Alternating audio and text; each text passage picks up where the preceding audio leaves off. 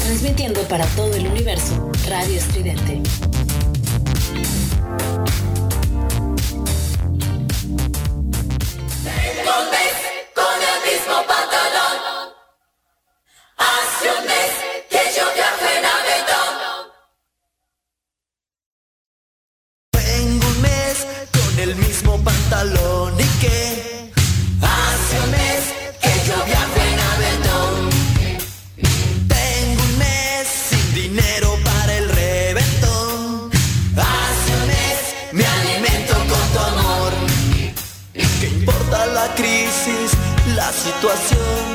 Si tengo tus besos y me das tu calor. ¿Qué importa la crisis de evaluación? La luna es de queso y es gratis el sol. Tengo un mes con el mismo pantalón y que hace un mes que yo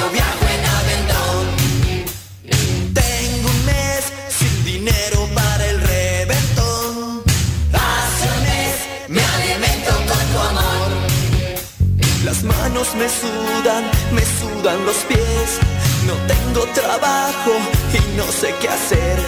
Mi madre se queja y comienza a decir, el dinero no alcanza, vamos a morir.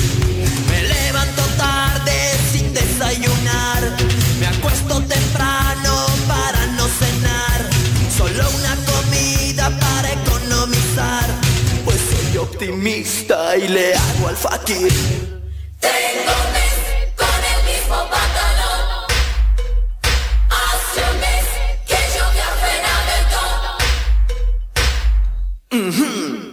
Tengo un mes con el mismo pantalón.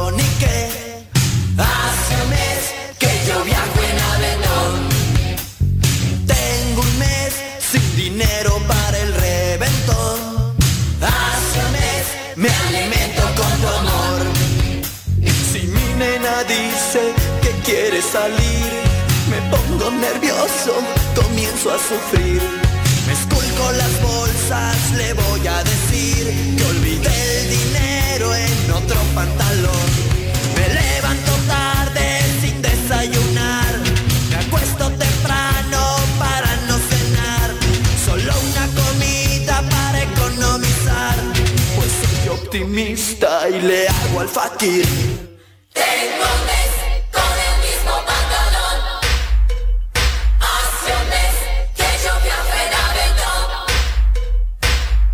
Tengo un mes con el mismo pantalón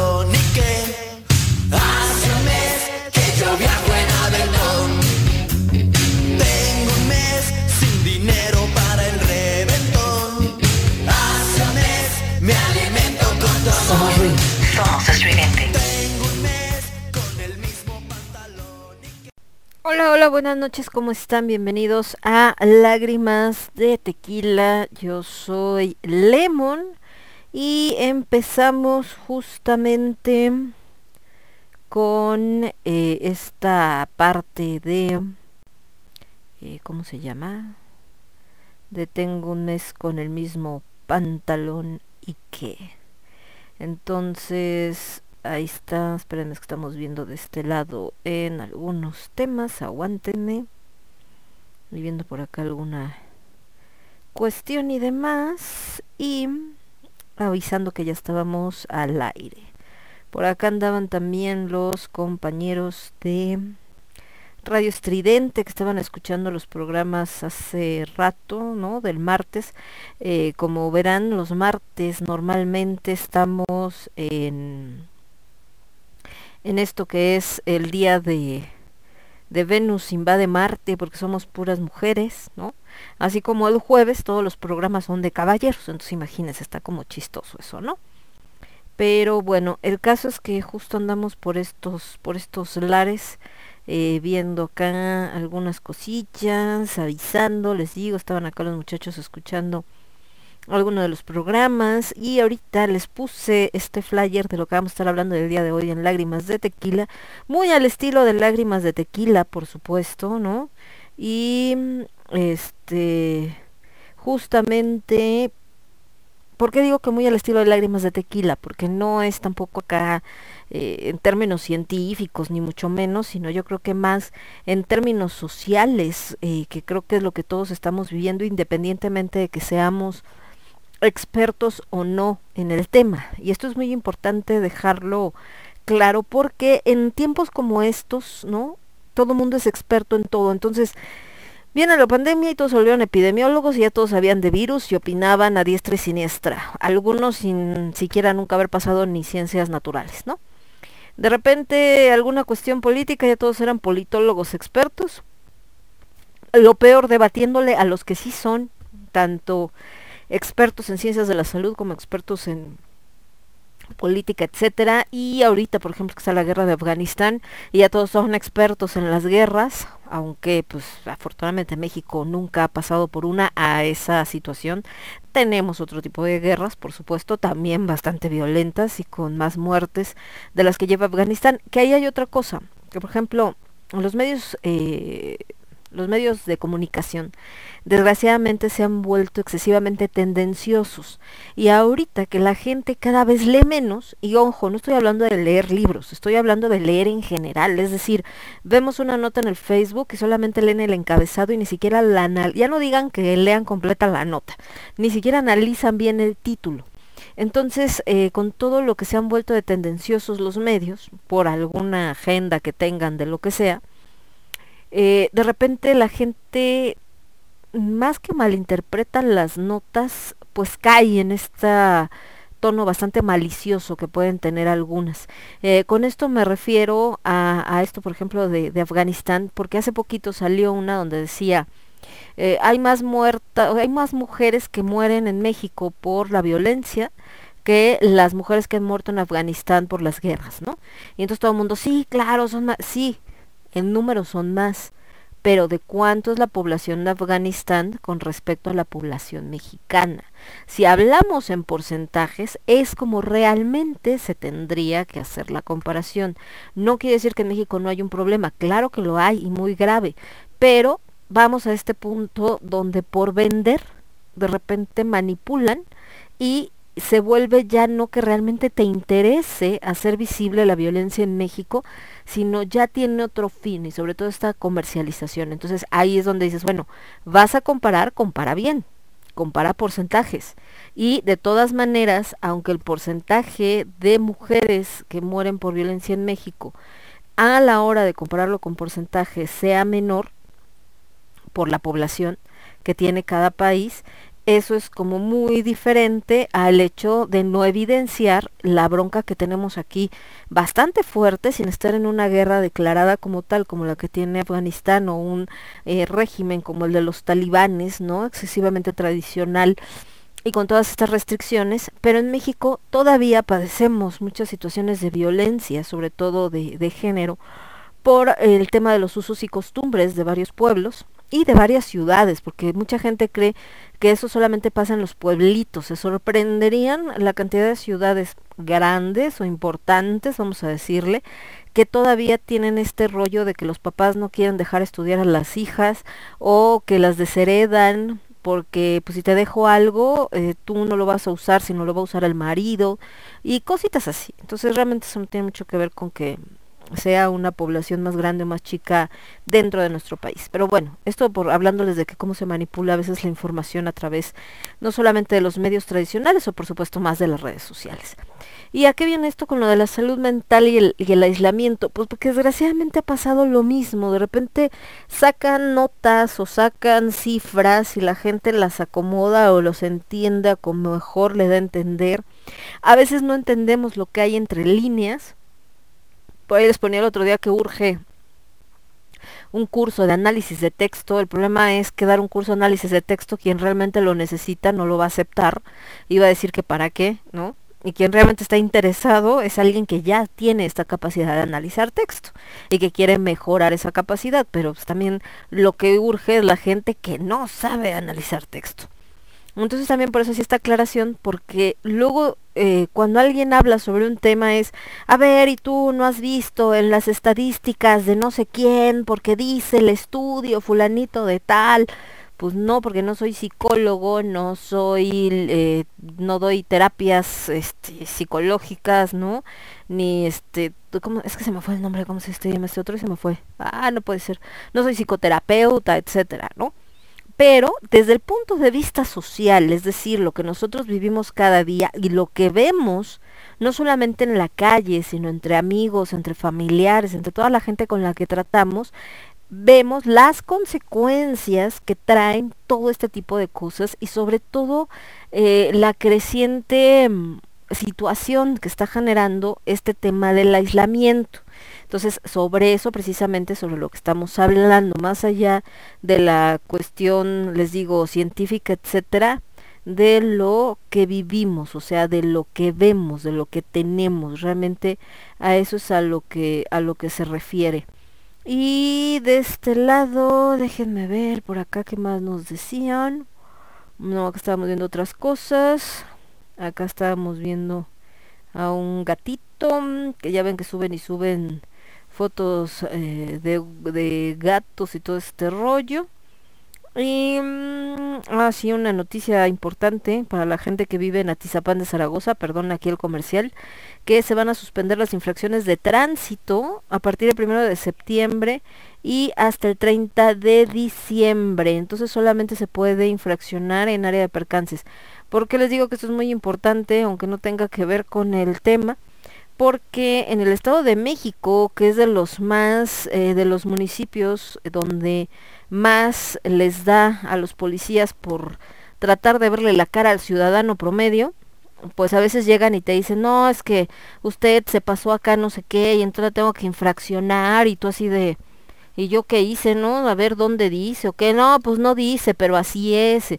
Entonces, pues con mayor razón, esta noticia de que ahorita no tienen permitido infraccionar, pues más vale saberla para que no te vayan a ver la cara de guata. Pero bueno, volviendo lo que íbamos a hablar el día de hoy, precisamente este rollo del encierro. ¿Por qué el día de hoy? Porque como sabrán, regresaron entre ayer y hoy parte de los niños a la escuela, que fue todo un tema de debate también de si tenían que regresar, si no tenían que regresar y que si este, cómo se les ocurre y que los niños se van a enfermar y otros que decían, pues sí, efectivamente, ¿no? Al estar en contacto sabemos que los niños a veces eh, les vale y se intercambian el cubrebocas y se abrazan y hacen por más que los intenten controlar y todo, pero eh, en las juntas escolares cuando están hablando de las situaciones, los mismos papás agarran y dicen, em, ay, es que nos fuimos a la playa o nos fuimos acá, entonces no los quieren llevar al trabajo, pero sí se los llevan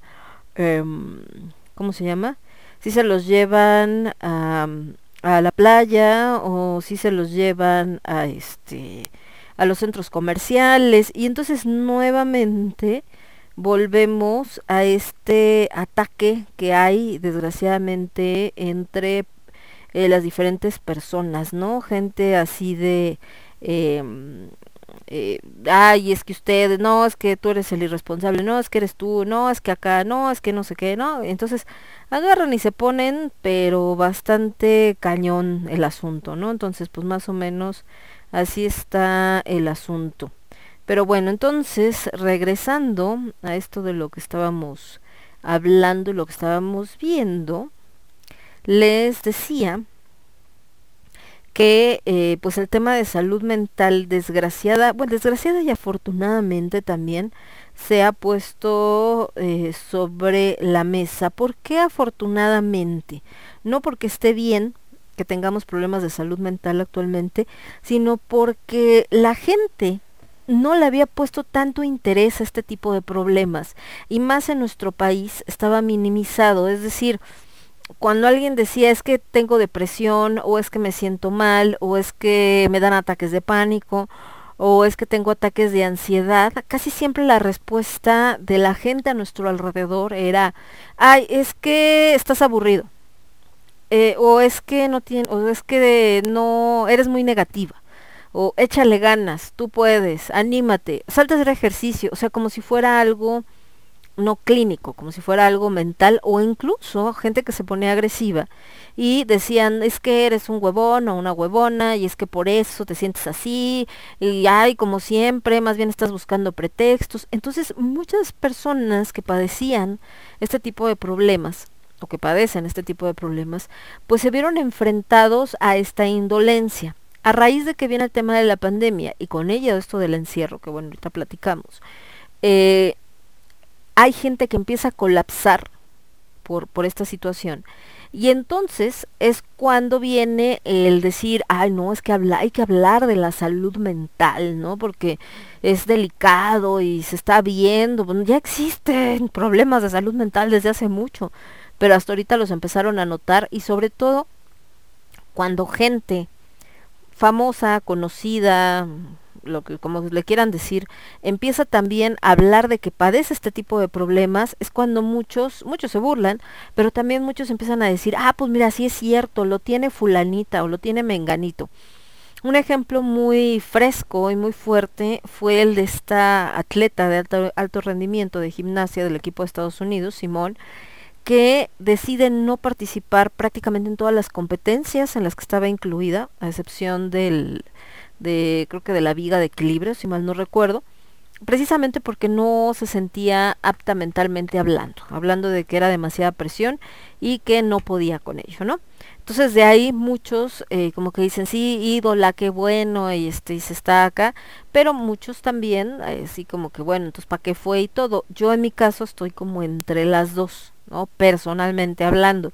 Ni creo que que sea algo que se tenga que aplaudir como, ay, es un héroe, porque creo que el problema viene desde antes, es decir, sirve para ponerlo en evidencia, pero ¿por qué hacerlo hasta que estás ya en la competencia? Creo que la razón por la que alguien, un atleta de alto rendimiento, llegue a estar en una situación de sentirse en este este colapso mental es porque desde antes no hubo un trabajo de esa presión para que no suceda en plena competencia. Esa es mi muy eh, opinión muy personal. Sin embargo, sí estoy de acuerdo en que si ella no se sentía lista, pues dijera, no me siento lista, ¿no? En lugar de aventarse y pues chingue su, ¿no? Para no fallarle a nadie, me voy a aventar a hacer la competencia y por una distracción o precisamente porque mentalmente no estaba bien o no se sentía completamente bien, pudiera tener un, una mala caída, un mal movimiento, que no solamente eh, le provocara que si los puntos, que eso vale gorro, una lesión de por vida, ¿no? El quedar eh, parapléjica o peor, incluso casos mortales que también se han dado. Entonces, creo que por ese lado sí es muy, muy importante. Estamos por acá compartiendo, por supuesto, de que ya estamos al aire. Bueno, casi nos mandaban mensajes, pero creo que todavía no. Y entonces nos vamos a ir con música. Y bueno, les recuerdo precisamente que Lágrimas de Tequila es un programa donde la música va más por este lado de eh, pues un poco ecléctico, como podemos poner un día este a Street Haddad, como de repente pueden escuchar a José José, como de repente también por ahí se cuela una de Margarita Diosa de la Cumbia y de repente, por ahí se atraviesa una de Hombres G, entonces, ay, sí es un poco, bueno, no un poco, es un muchito bastante ecléctico este programa, ¿no? Valga la rebusnancia de términos. Y eh, por supuesto, eh, pueden pedir alguna rola, pueden pedir, eh, mandar algún comentario, opinar respecto al tema del día de hoy, como no, con mucho gusto. Estamos acá para escucharlos también, si quieren compartir. ah, sabes que a mí me pasó, yo también estuve, o también me sentí así debido a la pandemia, pasó tal cosa o más. adelante, no hay ningún problema. Nos vamos a ir con esto que se llama Navegante. Esta canción es de Fernando Delgadillo y aunque no lo crean, aunque no es un hombre que vive encerrado, sí vive encerrado en sí mismo por una cuestión amorosa eh, mal llevada, vamos a decirlo así. Entonces por eso la ponemos. Y después nos vamos a ir con algo de la señora Lila Downs, Y esto que les voy a poner se llama Cielo Rojo, que es un clásico de la música mexicana, ya que estamos entrando prácticamente a septiembre. Yo soy Lemon, esto es Lágrimas de Tequila, lo escuchas únicamente a través de Radio Estridente. Volvemos. Transmitiendo para todo el universo, Radio Estridente.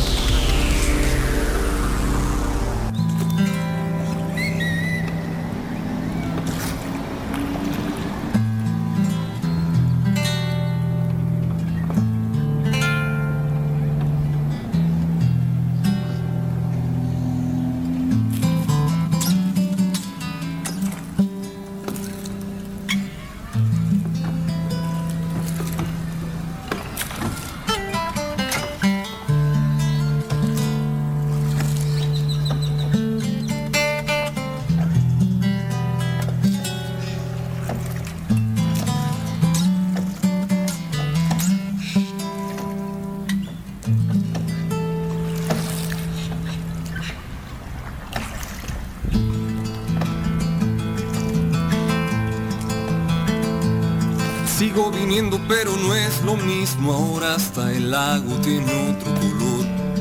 Yo le aseguro que entre los domingos de antes uno se sentía mejor, con todo el alboroto de la gente, luego la cola para el alquiler. Con todo y todo uno se siente solo, pero no creo que se vaya a componer. Yo vengo al lago por esas costumbres que conservo en mi nostalgia por el mar. Siempre que vine lo hice con Amanda y vamos, era cosa solo de remar. Pasamos tardes viendo el sol poniente, yo amaba los puentes, la bruma y su piel. Pero ella sabe, ya tenía sus planes y en ellos no entraba yo con mi papel. Tuvo a su niña y continuó casada de ese asunto, ya ni quise averiguar la extraño mucho más si estoy en casa y por eso me doy la vuelta por acá, por acá, por acá. Cuando mis remos se hunden bajo las oscuras sombras, dejando remolinos como mi señal. El agua esconde cosas que a veces no se nombran y en cualquier vieja barca las voy, solo dejando atrás. Las voy dejando atrás.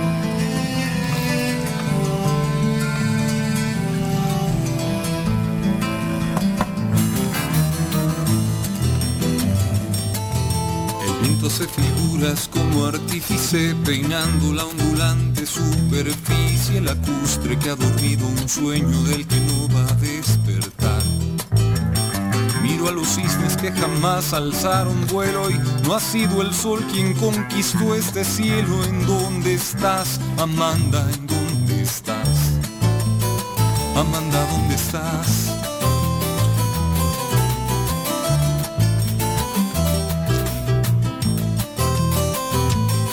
Acostumbré a este sitio y su silencio porque con Amanda que he aprendido a amar.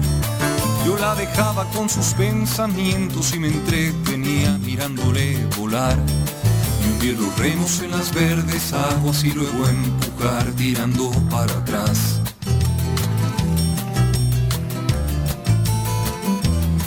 Aquí remando me gusta ir pensando que un día de estos voy a irme a vivir al mar. Antes soñaba que iría a muchos lados, pero solo no dan ganas de viajar. Si hay trabajo me siento tranquilo, por eso he estado viniendo otra vez. Pero como le digo, no es el mismo lago al pie del bosque de Chapultepec. Y así mi remo hundo persiguiendo sombras y remo, remolino, remo mi señal. Y el lago que se abrió a mi paso se vuelve a cerrar las aguas de este lago esconden cada cosa que a veces se me olvida que es lo que vine a buscar.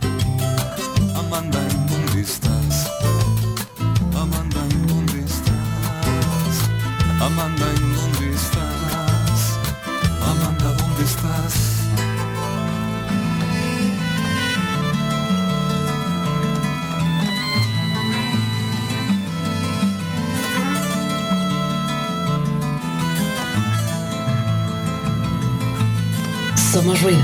Somos estridente.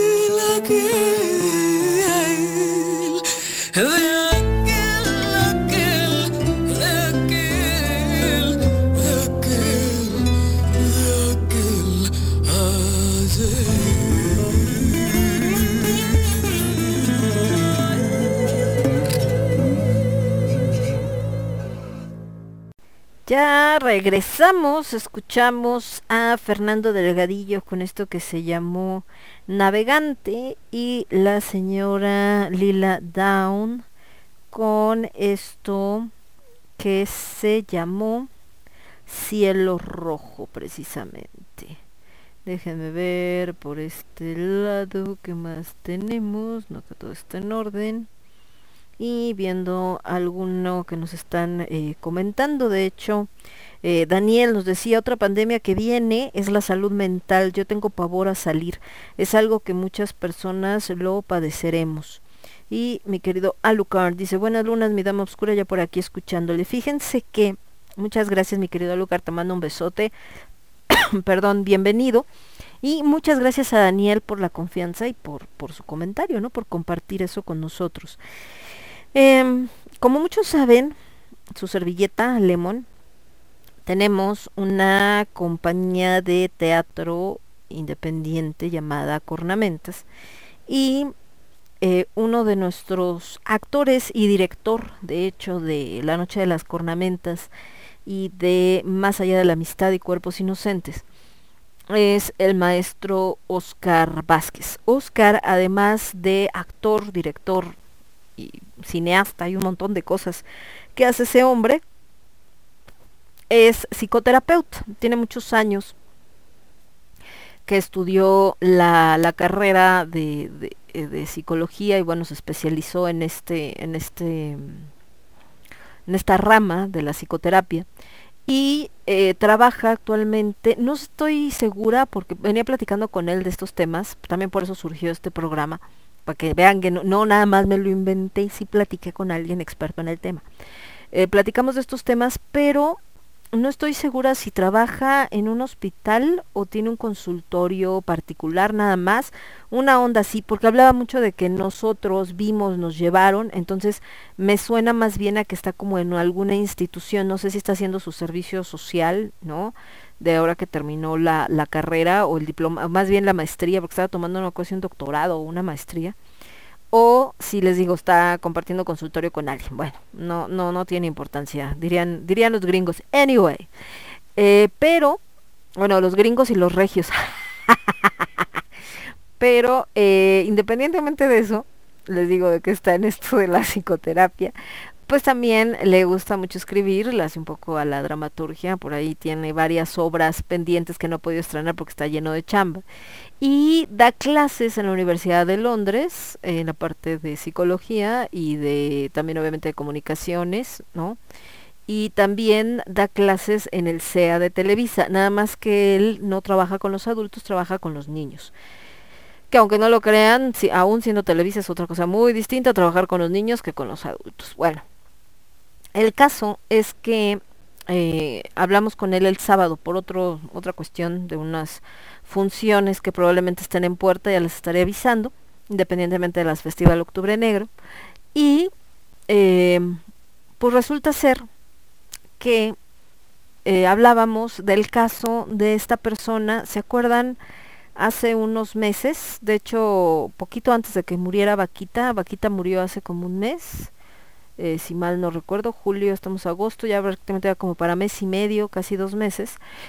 Y justo poquito, un, par de días, eh, unas semanas antes de que muriera Vaca, eh, había un cuate que puso una publicación acerca de la actuación, en una publicación donde decía él que para ser actor no necesitabas estudiar, que solamente con ser guapo tenías éxito y bueno, se enfra para no hacerles el cuento largo, porque no viene al caso ahorita, no es el tema, pero se enfrascó ahí en una discusión con todo mundo, ¿no? Y mandaba mensajes y bien obsesivo el cuate, bien enfermito de su cabeza. Eh, yo la neta nunca cruzo palabra con él, escrita por supuesto, eh, nada más le puse caras riéndome y bueno, peor se puso el tipo. Y entonces empezó a contestar una sarta de estupideces pero sobre todo que reflejaban pues un estado mental bastante dañado. Y a eso es a lo que voy, que la plática con Oscar empezó porque le estaba mencionando ese tema, justo con este rollo de que la gente de repente pues se, se, se deschaveta pues bien grueso, ¿no? En, en, este, en esta cuestión.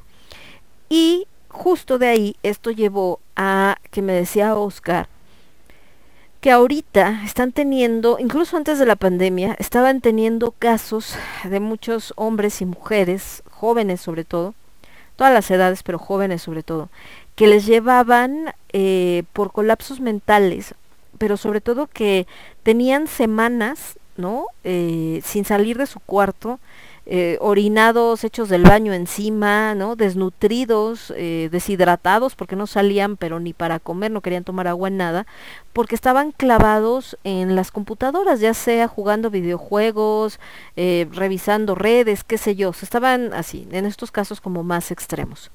Y que ahorita con el tema de la pandemia empezaron a recibir pues más casos también de gente que empieza a colapsarse mentalmente por el encierro y sobre todo que se empieza a disociar de la realidad, es decir, ahorita me acuerdo por lo que decía también Daniel, eh, se empezaban a disociar de la realidad y entonces estaban viviendo como en esta virtualidad y donde ya el mundo real, es decir, este mundo donde tienes contacto, perdón, donde tienes contacto con las personas, donde tienes que socializar, ya no, ya no lo ven o ya no lo quieren ver, ¿no? Están completamente en, en otra, en otra cuestión.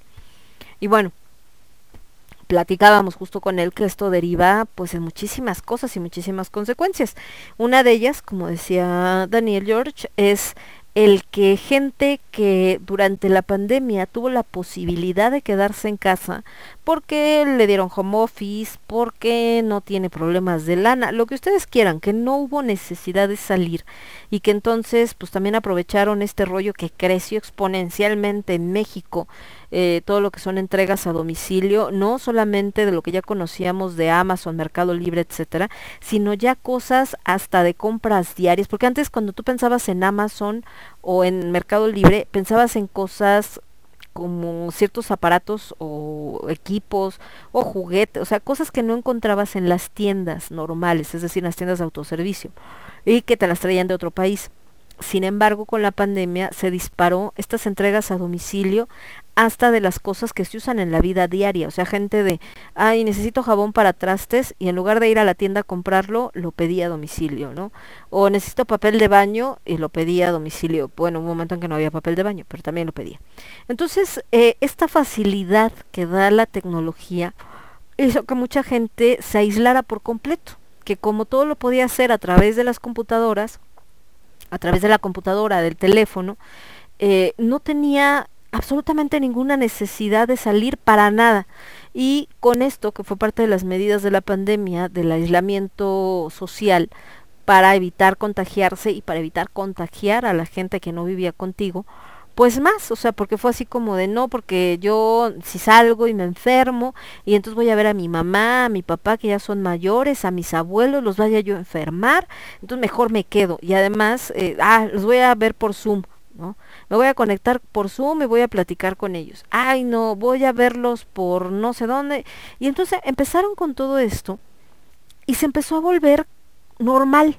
O sea, se empezó a volver normal no interactuar con las personas o interactuar solo de manera virtual, es decir, a través de mensajes, a través de Zoom, a través de videollamadas, etc. Entonces, ahorita que empieza, está la tercera ola, pero va a bajar, y que entonces va a empezar este rollo de, bueno, ya, o sea, se acabó, o al menos se controló, o al menos nos tenemos que hacer a la idea de que no se puede quedar siempre así, entonces hay que empezar a salir, hay que empezar a hacer, hay que empezar a convivir, etc., etc.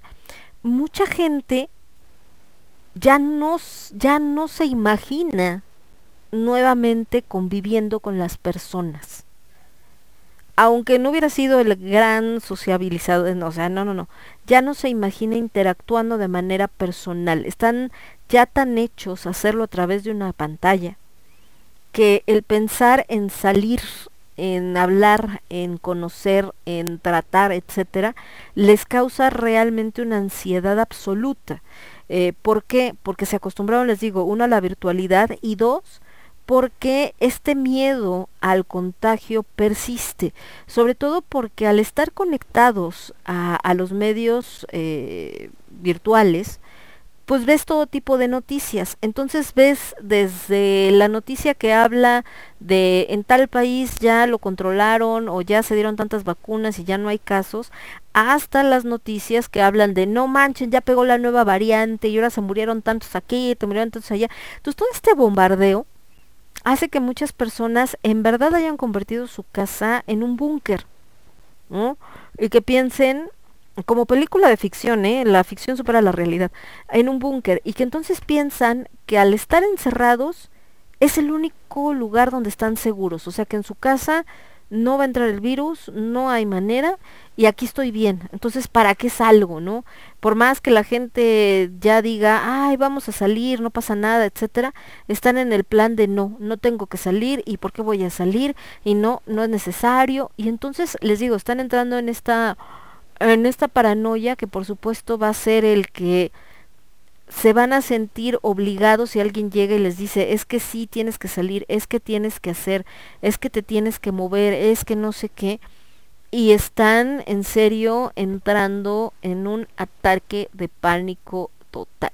Pero bueno, ahorita seguimos platicando de este tema, nos vamos a ir con más música. Ya escuchemos a Lila Downs, ya Fernando Delgadillo. Nos vamos a ir ahora con algo de mi queridísimo Miguel Bosé. Esto es 11 maneras de ponerse un sombrero. Me voy con esta canción que me encanta y que además habla de una excelente poeta y que hablando de problemas de salud mental, desgraciadamente decidió quitarse la vida, que es Alfonsina Storni. Ella, eh, por un, pues dicen que por una situación amorosa, de hecho la canción habla de eso, eh, decide meterse al mar, ¿no? Y se ahogó. Entonces, pues bueno, ¿qué, les digo? Triste el asunto. Y después nos vamos a ir con Sarah Brightman. Hace una, hay una canción que me encanta de ella, que hace mucho que no pongo. Déjenme la encuentro nada más. ¿Dónde está? Ay, me perdió, como creen? Ah, no, aquí está. Que es justamente por la que yo la conocí, que se llama Arem. Y regresamos. Yo soy Lemon, esto es Lágrimas de Tequila, lo escuchas únicamente a través de Radio Estridente. Vuelvo. Somos ruido, somos estridente.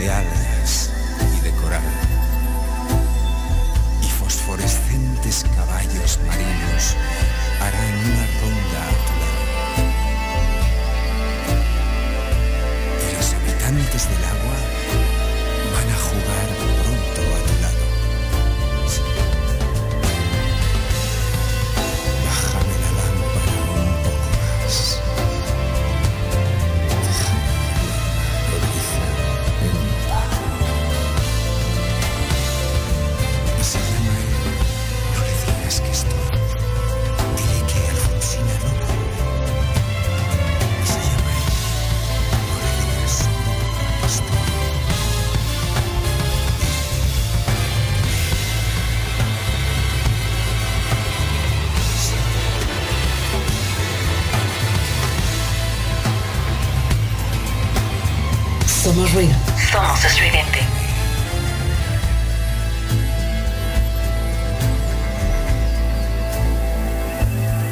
Te vas Alfonsina con tu soledad. ¿Qué poemas nuevos fuiste a buscar? Una voz antigua de viento y de sal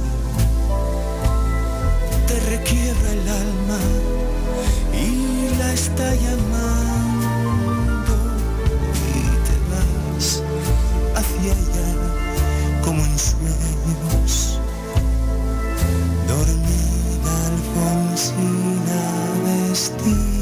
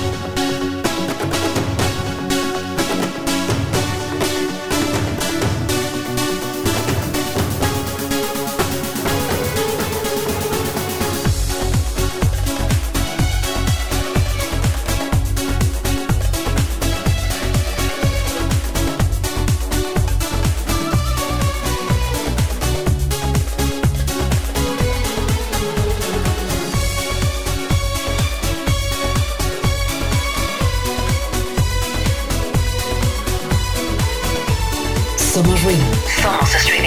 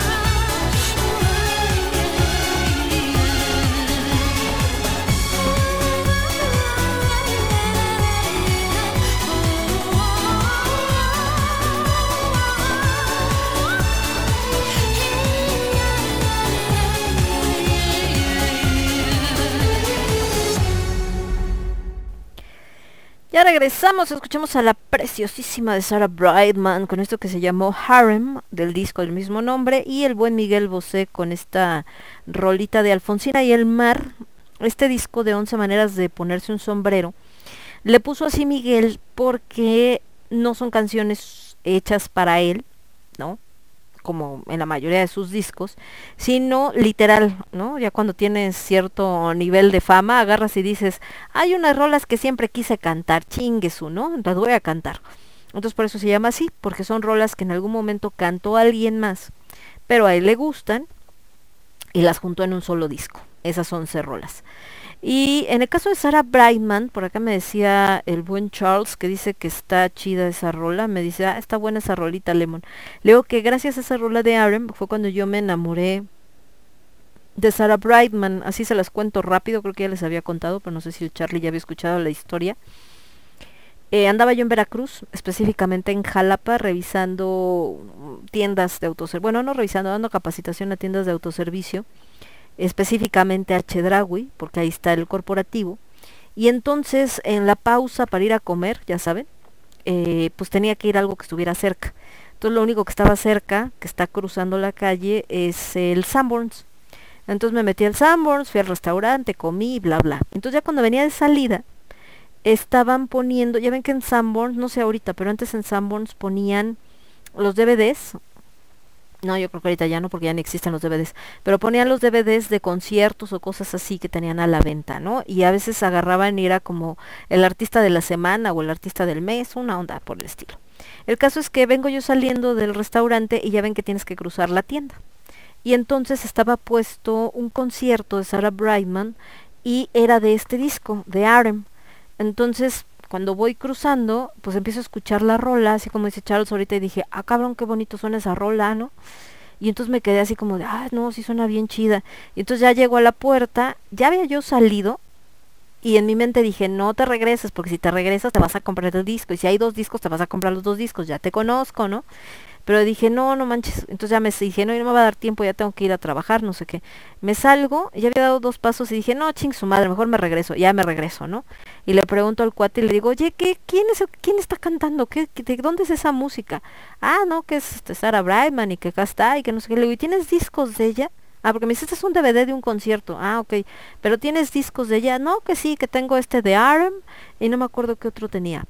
Y yo dije, no, pues si este rol en cuál viene, no, pues en este de Arema, pues échalo. Y así fue como conocí yo a Sarah Brightman. Y la verdad es que me, me encanta esta canción, para mí es así como, como, me encanta, me reencanta esa rolita. Pero bueno.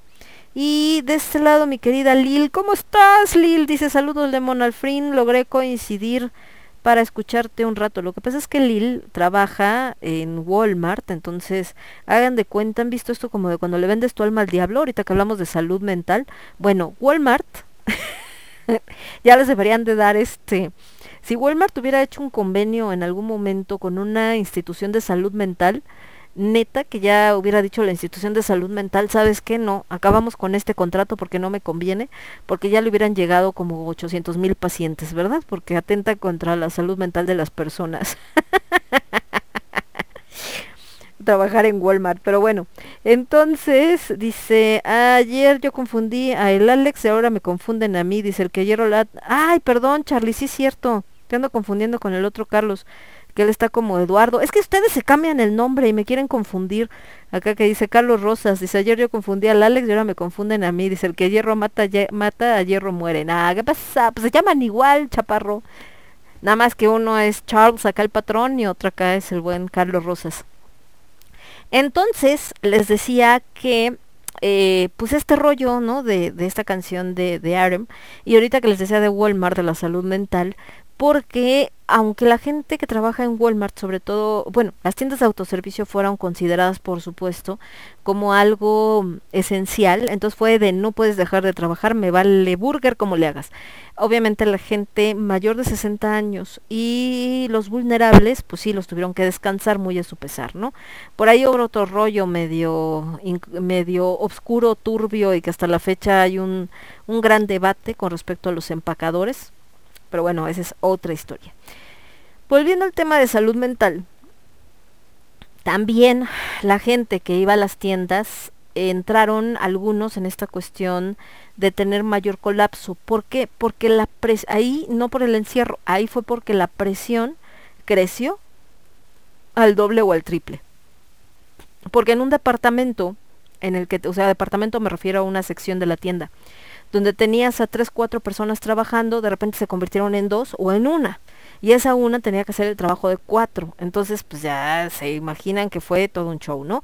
Y luego además no faltaba que, ah, que creen que se enfermó fulanito del departamento de abarrotes eh, de COVID, ¿no? Ah, ¿cómo crees, no? Que sí, ¿cómo está, no? Qué bien. Y de repente llegaba la noticia de, no, pues él ya se curó, pero se murió su mamá y su hermana, ¿no? Y todo el mundo, ¿what? Entonces, también fue un rollo mentalmente hablando bien pesado para la gente que, que estaba trabajando.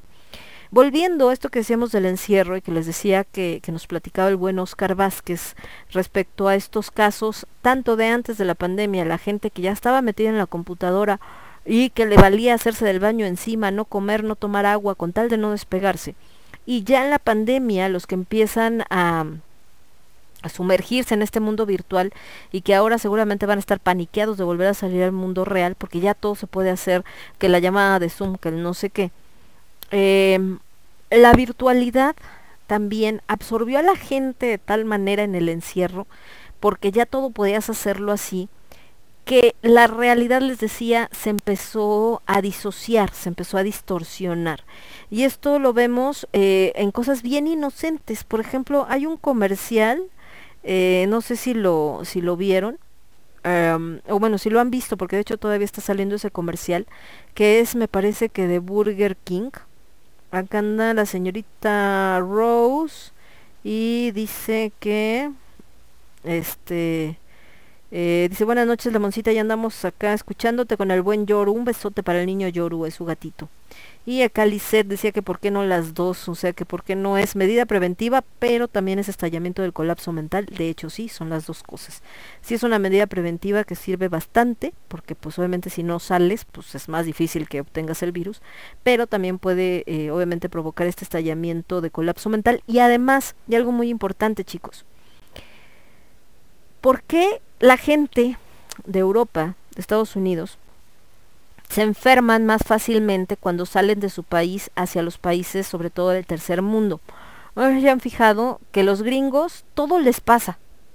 Vienen a México o a Brasil o a cualquier otro país de Latinoamérica y son a los que comieron la misma carne que todos, pero a ellos sí se enferman de salmonelosis o se enferman de, eh, les ataca una solitaria y se les va el cerebro y luego llegan a su país y como allá ya los parásitos casi no existen, eh, no saben qué tiene hasta que le hacen como 800 mil estudios y entonces se dan cuenta de que, ah, no manches, tiene un cisticerco en el cerebro, ¿no? Y todos así de, ¡Ah! este, o les da la venganza de Moctezuma, o se meten al agua y los ataca el este como parásito que existe o gusanito que se mete por la uretra masculina, bueno, por más bien por el pene del, este masculino, ¿no? Eh, todo ese tipo de cosas. Entonces todo les pasa. Eh, andan por acá y casi casi el bicho que anda en el ambiente, ese les da y entonces están todos enfermos y ya se andan muriendo. ¿Por qué? Porque precisamente el lugar de donde vienen, que el medio está ya aislado de cierto modo o hay tanta sanitización y cosas y demás que el cuerpo no ha creado defensas suficientes. En México, que a manera de broma decían sobre todo al principio de la pandemia, pero tiene un poco de realidad, decían, si no nos mataron los tacos de muerte lenta, que me va a andar matando el COVID, ¿no? Si los tacos que están afuera del metro o las aguas, en cierto modo, ojo, no quiere decir que sí, ¿eh? tampoco se la crean, pero en cierto modo, tiene razón que el sistema inmunológico de las personas que están más expuestas a diferentes situaciones tiene obviamente, está desarrollado de otra manera diferente a quien está completamente aislado. Ajá. Entonces, el aislamiento excesivo también lleva a deprimir el sistema inmunológico, no solamente por el hecho de que no salga, sino porque al deprimirte tú personalmente, al sentirte triste, al sentirte todo este, apachurrado y demás, tu sistema inmunológico también se deprime y por eso puede ser atacado más fácilmente. De ahí que muchas personas que enfermaron de COVID decían, es que yo no entiendo por qué me enfermé si no salgo, si no entra nadie, si no no sé qué, porque tampoco quiere decir que tu casa tenga una barrera y cuando abras la puerta el virus no entra porque tú estás encerrado en tu casa. No es cierto, sí puede llegar. Y si tu sistema inmunológico está deprimido, peor tantito. Ahora, cuando hablamos de encierro, pues también mucha gente literal se encerró y ya, o sea, no es como que se pusieron a hacer ejercicio, entonces cambió la alimentación, cambió, eh, si de por sí tenemos una vida sedentaria, pues ahora peor porque estaban ahí aplatanados en la en la mesa en la mesa en la el sillón viendo Netflix o trabajando en el home office nueve horas ocho horas. Eh, cambiaron los patrones de sueño que eso por supuesto también afecta a la salud no antes era de se levantaban a las no sé ocho de la mañana siete de la mañana iban a trabajar regresaban seis siete de la noche cenaban y se iban acostando a las, no sé, 11, 12 de la noche, ¿no? Y de repente con este cambio de patrones, pues sí se levantaban temprano con el home office, pero luego como que se tomaban una siesta a la hora de la comida porque pues te daba tiempo, ¿no? Antes una hora en una oficina pues no te alcanza para gran cosa, porque es en lo que sales de tu oficina, corres al puestito más cercano, comes, regrésate, lávate los dientes y sigue trabajando. Pero en casa, que tienes casi casi el plato ahí al lado, pues esa hora que tienes de comida, hora y media, pues te puedes hasta echar un sueñito y te vuelves a despertar porque pues también ya no importa si te lavaste o no te lavaste los dientes, tú sigues trabajando y no hay como que tampoco alguien atrás de ti viendo que efectivamente estés trabajando todas esas horas, ¿no? Solamente es esto de que te piden que tienes que entregar. Entonces eh, estaban estos patrones alterados porque se despertaban casi casi dos minutos antes de conectarse a la computadora, de repente se echaban la siestita a la mitad y luego ya terminaba y te quedabas haciendo cosas y entonces te daban 3, 4 de la mañana y a esa hora se iba acostando la persona, entonces ya había dormido pocas horas. Entonces todo, todo este sueño intermitente obviamente también afecta el sistema inmunológico y también te hacía más propenso no solamente al COVID, sino diferentes enfermedades. Por acá anda mi querido Casiel, dice, hola Lemon, hola Micas, ¿cómo estás? Dice, yo no estaba platanado, más bien anaranjado o amanzanado, más que nada por lo redondito que estoy, pero usted por dragón, ahorita que estamos hablando de los signos de Tauro y dije el, el casi, luego, luego de, ah, sí, panecito, ¿cómo no? Por acá anda mi querida Gisela también, saludos, bienvenida mi querida Gisela, un abrazo. Y, y también qué bueno que ya andas por acá.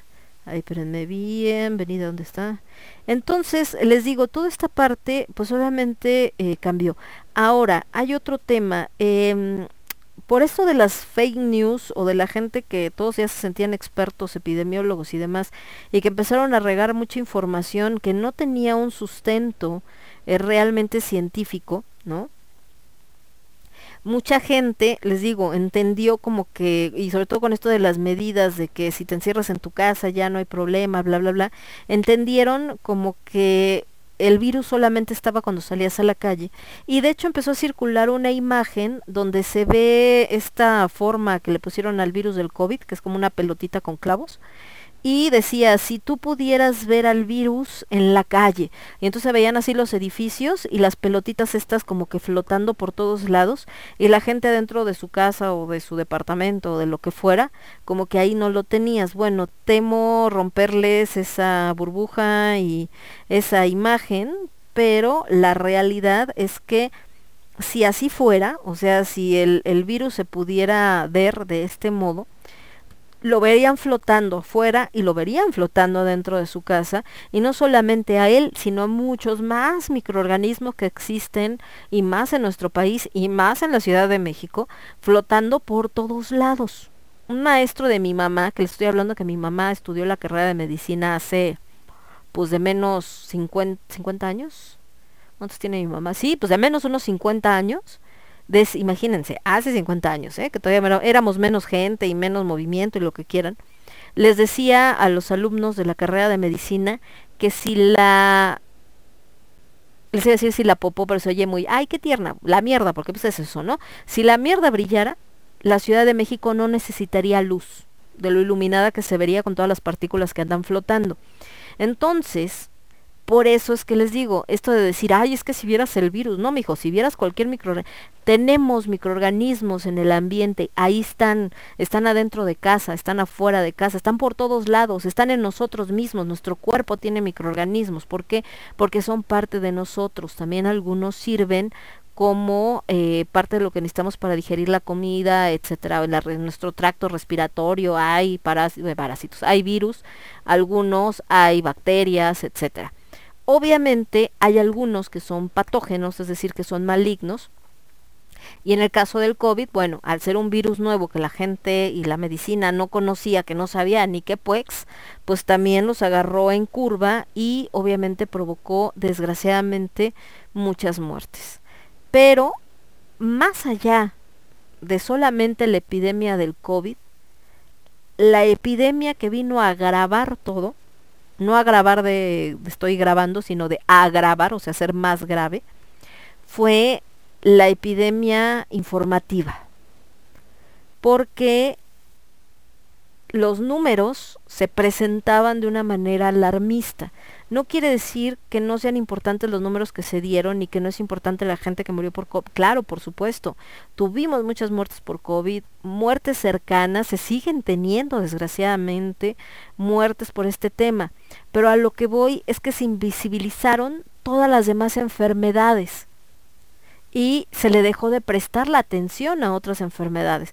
Si nosotros cotejáramos los números de gente que muere por cáncer cada año, de la gente que muere por diabetes, de la gente en México, sobre todo eh, niños y gente que muere por enfermedades gastrointestinales, neta se van de espaldas porque ahí le andan dando a los números de COVID o hasta más muchas veces. Entonces, e, el tema es esto, que, que la epidemia informativa causó un pánico colectivo a tal grado que por eso las enfermedades, o sea, bueno, más bien, no enfermedades, pero las cuestiones de salud mental se volvieron todavía más graves, porque la gente, o sea, ven estas películas de terror o de cosas así cuando encuentran al cuate que se murió y dicen, ¿de qué se murió? Ay, pues mira su cara, ¿no? Está así todo aterrado, parece que murió de pánico. Sí te puedes morir de miedo y también te puedes enfermar de miedo. Entonces, eh, por eso es que este tema de la salud mental y más el encierro está cañón. Pero ahorita, bueno, ahorita platicamos de eso. Y porque hay puta películas y temas al respecto de lo que hace el aislamiento. What? Está grueso. Empezando por esta, ¿se acuerdan de la cárcel que se puso muy famosa? El hoyo, creo que se llamaba. Y que justo hablaba también de este experimento social que es el aislamiento. Y fuera de esas, pues ahí también hay un montón, ¿no? Ah, nos vamos a ir con más musical. Voy a poner esto de Mecano que se llama El fallo positivo, que habla de cuando, precisamente hablando esto del aislamiento y de la gente que se sentía como, eh, como si fueran apestados, porque habla de un, o sea, la está cantando una persona a su pareja, cuando a su pareja le detectan sida y entonces la pareja pues como que piensa que eh, sabes que lo mejor es que te alejes de mí y no te me acerques porque te voy a contagiar y como toda esta reacción también de la gente que que se da cuenta que pues va a morir por este tipo de enfermedades. Y después me voy con la señorita Gloria Trevi con esta rolita que se llama Hoy me iré de casa que habla pues también de esto cuando eh, la gente se siente que nadie la pela y todo, y que también es un desencadenante de muchos de los problemas de salud mental. Yo soy Lemon, esto es Lágrimas de Tequila, lo escuchas únicamente a través de Radio Estridente. Regresamos. Somos ruido. Somos estridente. Somos estridente. Positivo anuncio. El virus que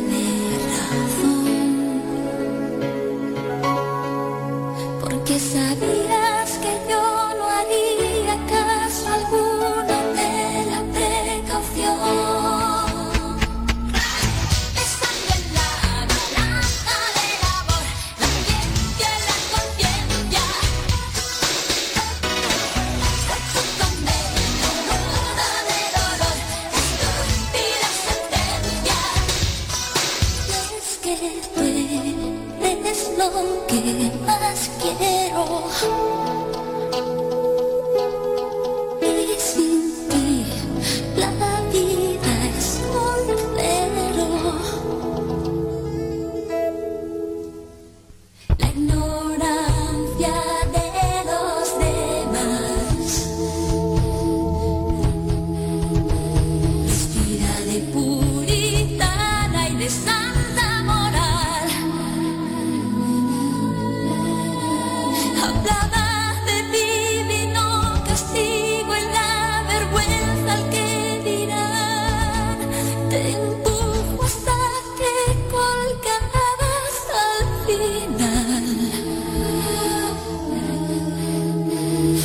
我不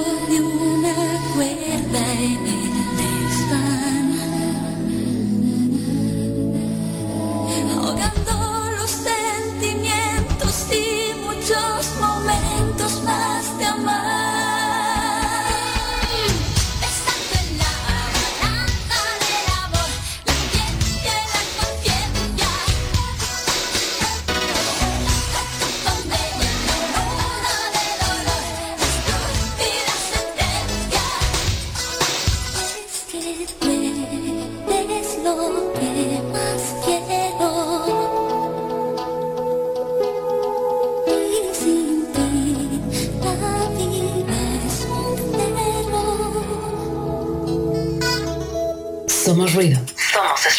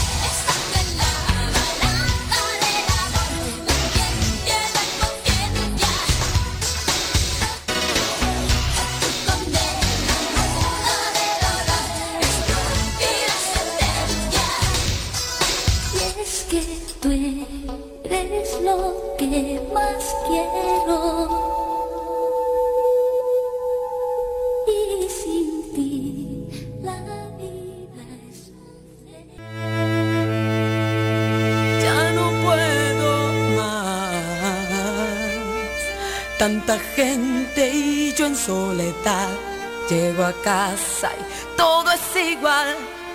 Siempre lo han dicho, soy caso perdido, merezco un castigo. Ay, no, por favor, ay. Me pongo a pensar en lo que suelen hablar, en lo que ellos me han hecho cambiar. Que mi mejor amiga no es buena compañía y ese novio escondidas que no me merecía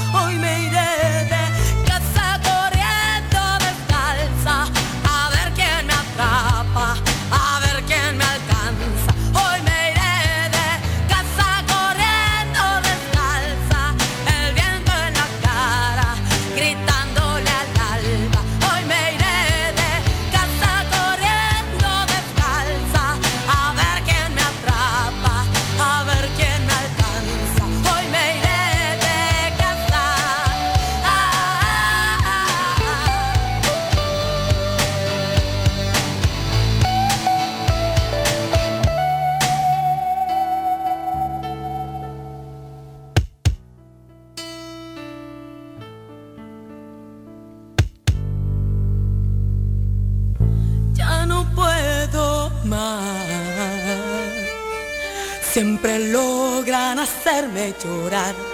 Era niña y ya no lo soy más. No quieren que crezca, nada les parece. Me han hecho rebelde. Ay, no, por favor, ay. Me pongo a pensar en lo que suelen hablar, en lo que ellos me han hecho cambiar que mi ropa y mi pelo y mi comportamiento quieren regir mis sueños, matar mis sentimientos y esta noche ya no aguanto más.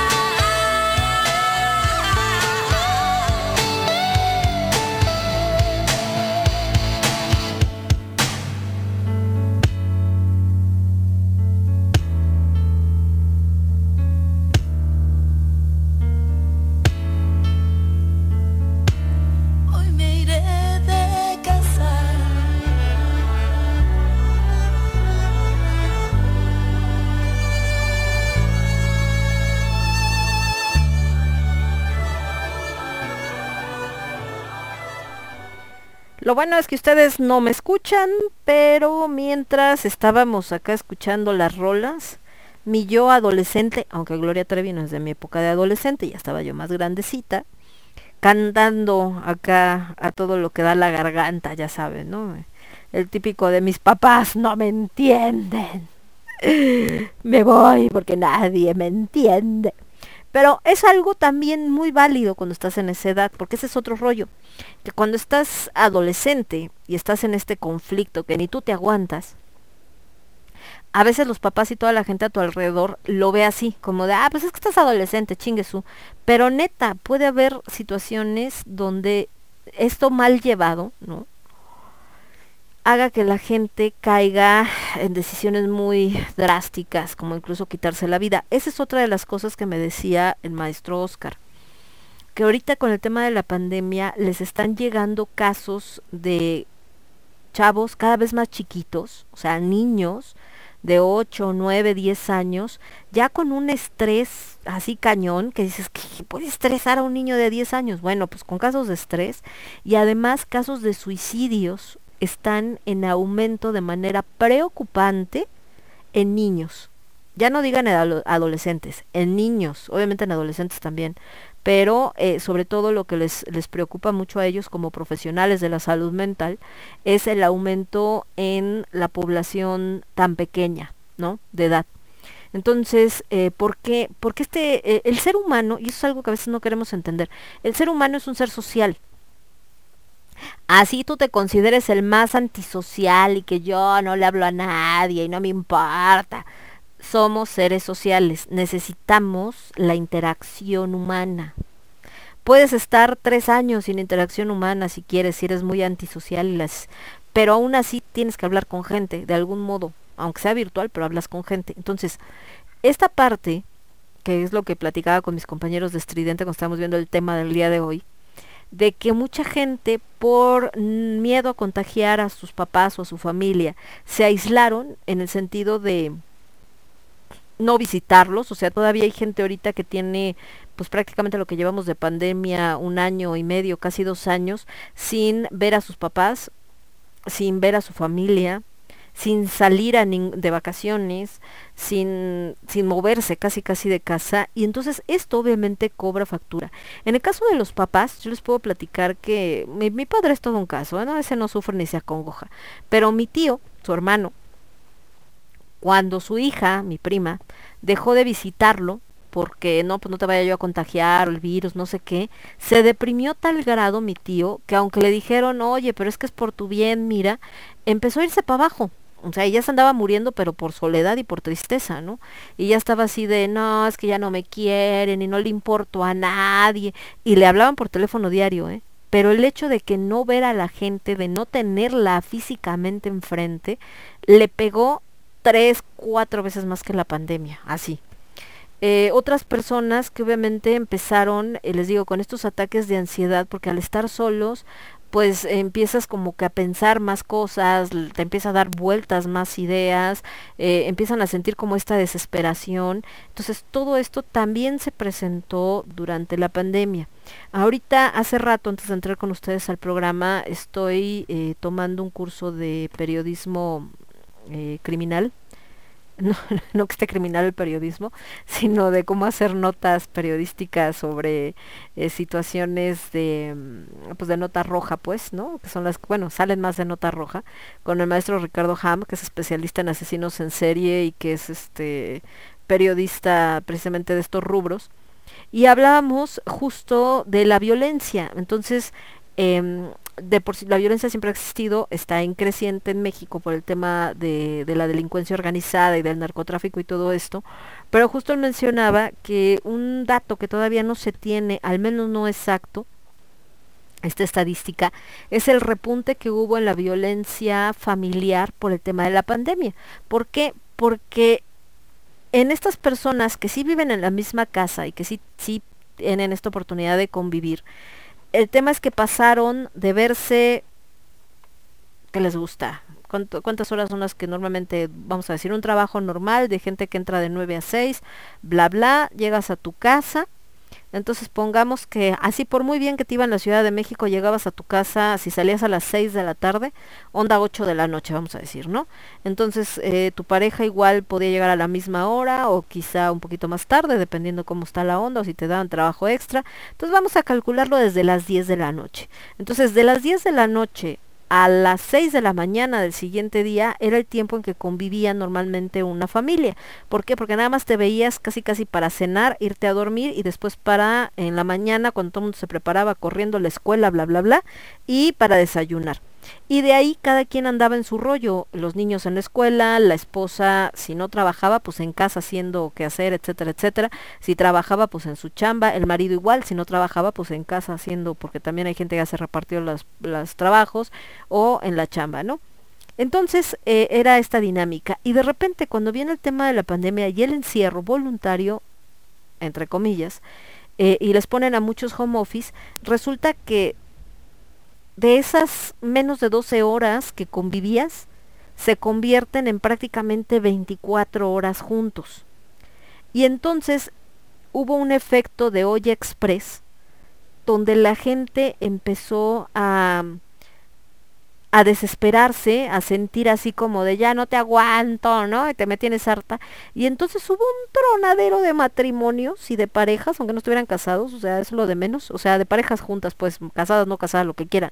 Pero el caso es que hubo un tronadero, pero grueso, o sea, así de plano de, ni siquiera como de, ¿sabes qué? No, ya me di cuenta que no podemos estar juntos, sino hasta de odiarse, así como de, ¿no? Mal plan. ¿Por qué? Porque la convivencia diaria también saca a la luz pues muchas cosas que te pueden desesperar de alguien y que quizá no las notas en el día a día porque no las vives diario, pero en el momento en que están todo el tiempo, pues la gente ya no aguanta, ¿no? Por acá dice Alex, eh, justo ayer en Los Culposos te iba a Pedro la fuerza del destino. Ah, es que están hablando que estaba acordando Carlos de eh, los años de cuando estaba más chavita la señorita Ana Torroja, que hermosa. Y luego no sé por qué puso linchado entre esos uno, pero no sé por qué. Y luego que Ana, Ana Torroja es una mujer muy bella, talentosísima y aparte muy hechizante su voz. Esta androginia que manejaba ella en los 80, muy característica porque usaba el pelo cortititito y aparte es muy era muy delgadita. Y eh, me imagino que acá lo que decía Alex es que puso la de la fuerza del destino. A mí me encanta Mecano pues yo crecí en los ochentas qué les puedo decir entonces me tiene que gustar bueno no me tiene que gustar pero es con lo que crecí no obviamente con Mecano hombres G y todo eso. Entonces les digo esta relación eh, de, de estar todo el tiempo juntos, en muchos logró o, o llevó a este efecto donde la gente eh, sacó todos sus demonios y explotaron. Ahora, en este tema también otra epidemia, aparte de esta del exceso de información y que llevó a todos al colapso, y que está llevando a muchos al colapso mental, está la parte de la falta de empatía. Si ya teníamos como humanidad un problema con la empatía, con el tema de la pandemia, en lugar de como en muchas situaciones donde se necesita solidaridad, como pasó en México cuando los temblores, que la gente se volcó a las calles a ayudar a otros, cuando hay una enfermedad que es contagiosa de por medio, pasa todo lo contrario. En lugar de volverte empático, te vuelves discriminante. ¿Por qué? Porque el instinto de supervivencia, alimentado por esta situación mental de estrés, más esta parte de, de paranoia, te hace ver a todos los demás como apestados. No, así de, no, no te le acerques porque tosió y no vaya a tener COVID, y, ah, y entonces es una onda casi, casi como de quémenlo, si ustedes vieron este Sweet Tot, la, la primera temporada, pues una onda así, ¿no? O sea, como de que todo aquel que tuviera siquiera la sospecha de que estaba enfermo, era casi como guárdanlo en una habitación donde no tenga contacto con nadie, casi casi al lavator y póngale una pared de ladrillos y hay que se muera solito adentro y yo no me acerco, no hago, no nada. Y entonces em, el sana distancia se volvió una intolerancia a cualquier tipo de contacto humano. Entonces salían a las tiendas, a todo, hasta la fecha, todavía hay varios, donde era como, no te me acerques, hazte para allá, eh, no, no, no, no me toques, ¿por qué me quiere tocar? ¿Por qué me...? Entonces empezó todo este explote, también les digo, de la intolerancia máxima. Y justamente esta intolerancia máxima fue la que llevó a esto que les digo, de que muchas parejas que habían llevado estos puntos que tenían eh, que no les gustaban uno del otro, pero que pues se podían diluir porque casi no se veían o porque convivían poco realmente en casa por los trabajos, cuando ya están juntos, pues obviamente salieron a flote, ¿no? Y esto pues le dio en la torre a todos. Entonces, hay otro punto que mucha gente no ha considerado, desgraciadamente empezando por los gobiernos, y que realmente pudo haber ayudado a sobrellevar todo este tema del encierro. Fíjense que en la parte de la, de la astrología, cuando se habla de que por cómo está tu carta astral tienes una tendencia al, a, a, buscar eh, evadirte del mundo, ¿no? Puedes caer en los excesos, drogas, alcohol, sexo, etc. Y una manera en la que de acuerdo a los astrólogos tú puedes eh, canalizar este tipo de situación para no caer en esos excesos es a través de la parte creativa. O sea, si vas a evadir la realidad, en lugar de evadirla perdiéndote, la mejor manera para evadirla es creando. Porque entonces puedes crear un mundo alterno, puedes crear cosas fantásticas y eso no te separa de los pies del piso, estás en tu realidad, pero todo esto que traes en la cabeza lo puedes canalizar a través de la creación. Pero ¿qué pasó durante la pandemia y más en México? Que lo primero a lo que le dieron cuello carpetazo y lo desaparecieron del panorama fue justamente al arte. ¿No? Cierran cines, cierran teatros, eh, cierra, o sea, todo lo que tuviera que ver con el proceso creativo lo sepultaron. Ya hasta más adelante, varios meses más adelante que ya había empezado la pandemia, fue cuando dijeron, bueno, hay que hacer cosas online para que la gente empiece a ver. Pero el problema es que no tenemos una una eh, cultura del arte en México, desgraciadamente. México fue un país cultural durante mucho tiempo.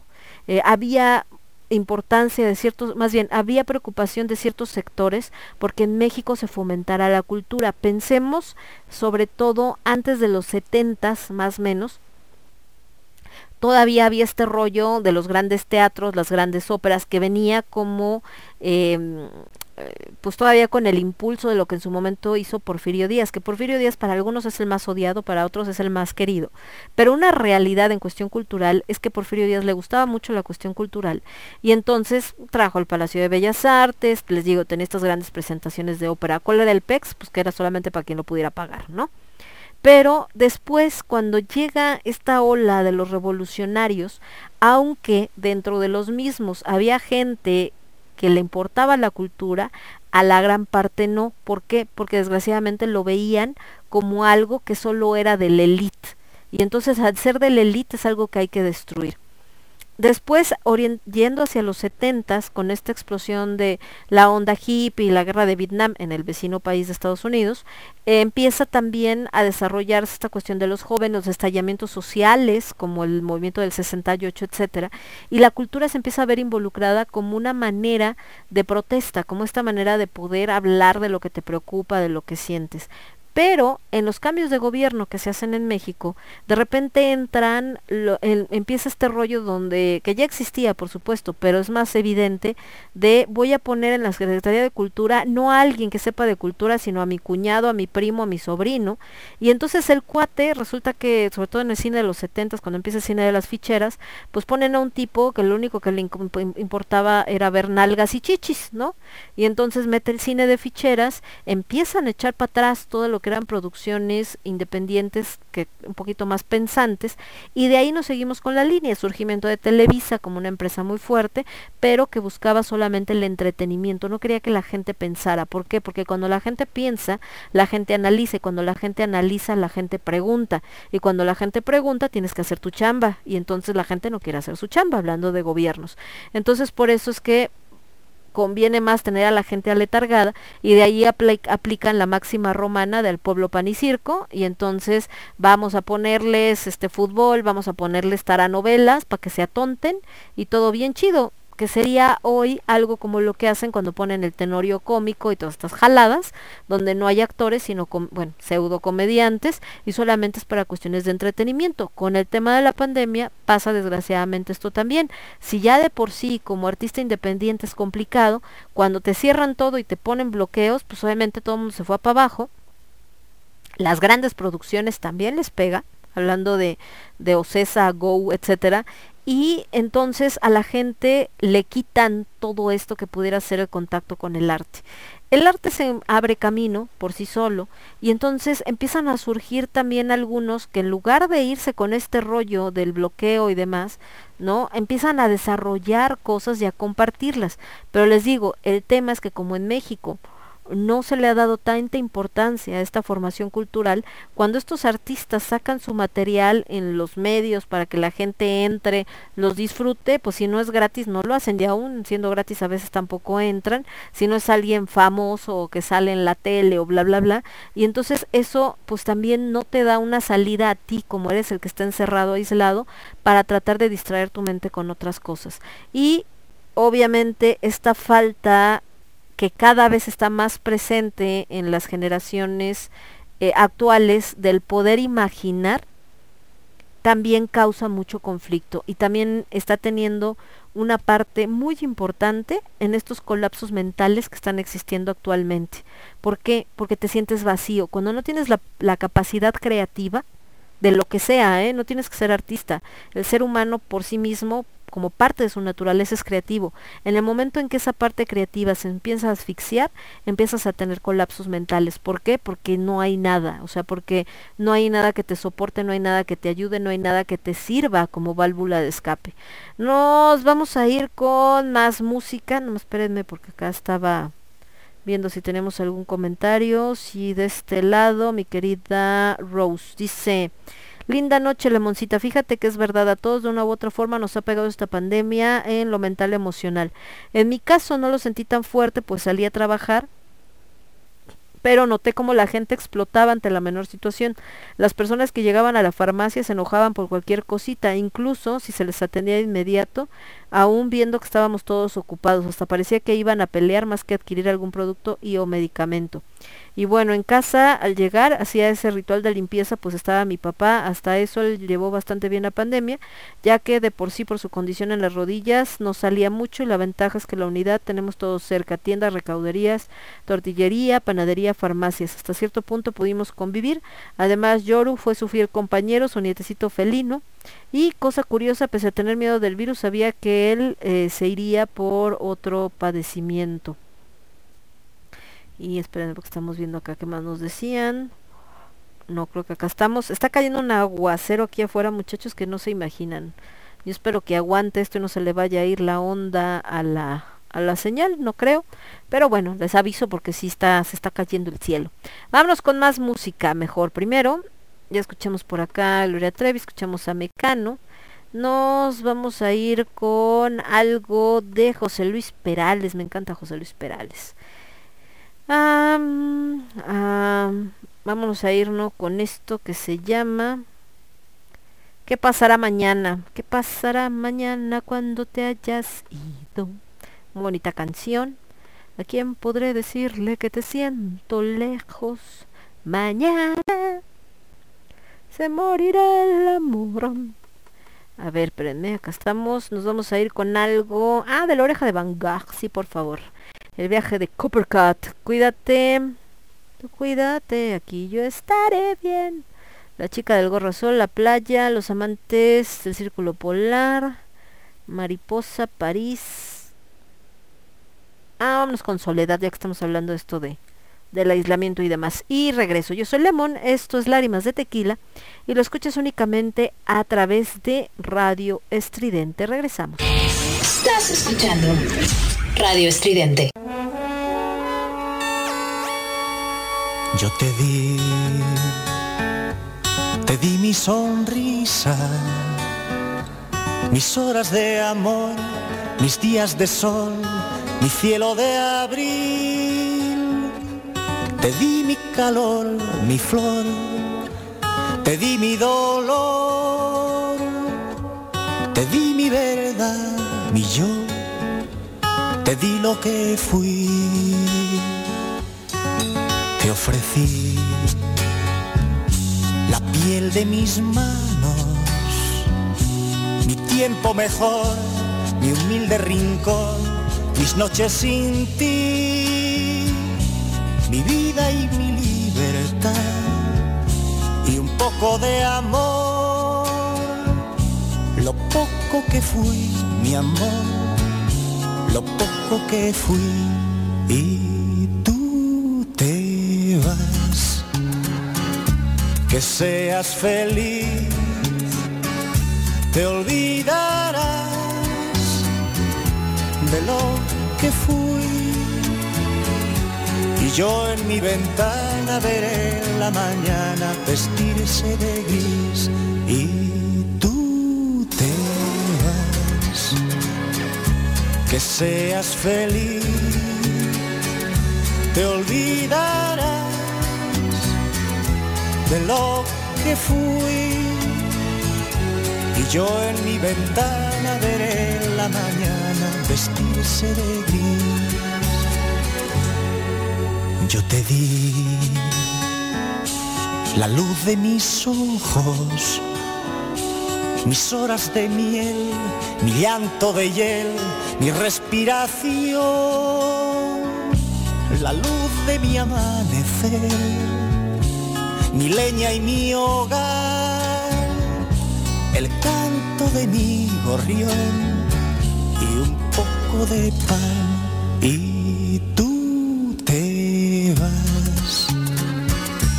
Que seas feliz, te olvidarás de lo que fui y yo en mi ventana veré la mañana vestirse de gris y tú te vas. Que seas feliz, te olvidarás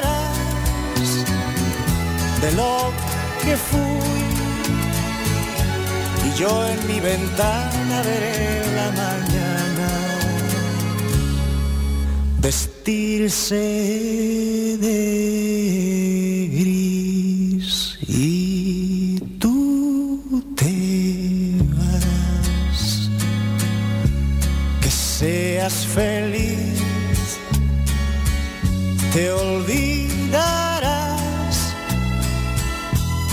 lo que fui.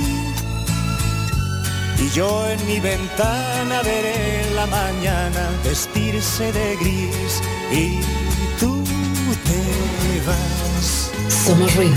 Somos seas feliz, te olvidarás de lo que fui. Yo en mi ventana veré la mañana vestirse de gris y tú te vas. Que seas feliz, te olvidarás de lo que fui. Y yo en mi ventana veré la mañana vestirse de gris. La. La. La, la.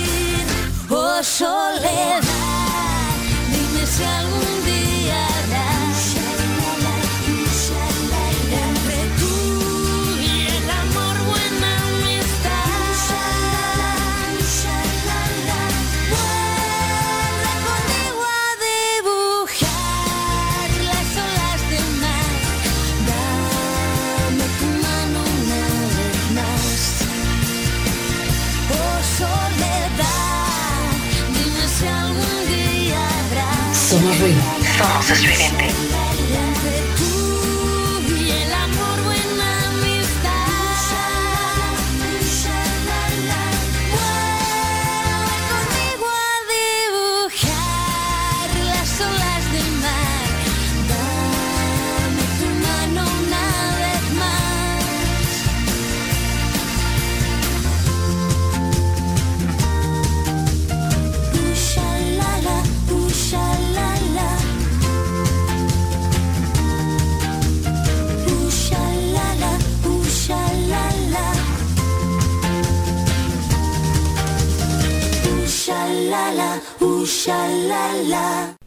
Ya regresamos y también estaba cantando. Me encanta la oreja de Van Gogh. De alguna manera, sí me encanta el rock, me encanta el metal, la neta, chido bastante. Pero eh, la verdad también me gusta mucho. Algunas, fíjate que me gusta mucho el pop en español, sobre todo el de España, más reciente, hacia acá noventero, dos miles y el pop en español de México, sobre todo de los 80s, 90 También me late bastante también el pop en inglés, algunas, no todas, ¿eh? no crean que sí tanto. Pero bueno, volviendo a esto que te decíamos de la salud mental, que gracias a mi querida Rose que nos está compartiendo acá parte de la experiencia con su papá, como decía que bueno, no fue por temas de, de COVID. Dice, había días que de verdad compañeros y yo estábamos con miedo, ella trabaja en una farmacia, eh, pues médicos, compañeros se iban de incapacidad por COVID. Recibir al día de dos a tres a cuatro recetas por un diagnóstico de COVID-19 positivo, pues está cañón, dice. Y ver mucha inconsciencia en las personas, ver cómo en plenas olas andaban sin cubrebocas, campantes, incluso ver a Blue Demon Jr. haciendo campaña política por la alcaldía GAM.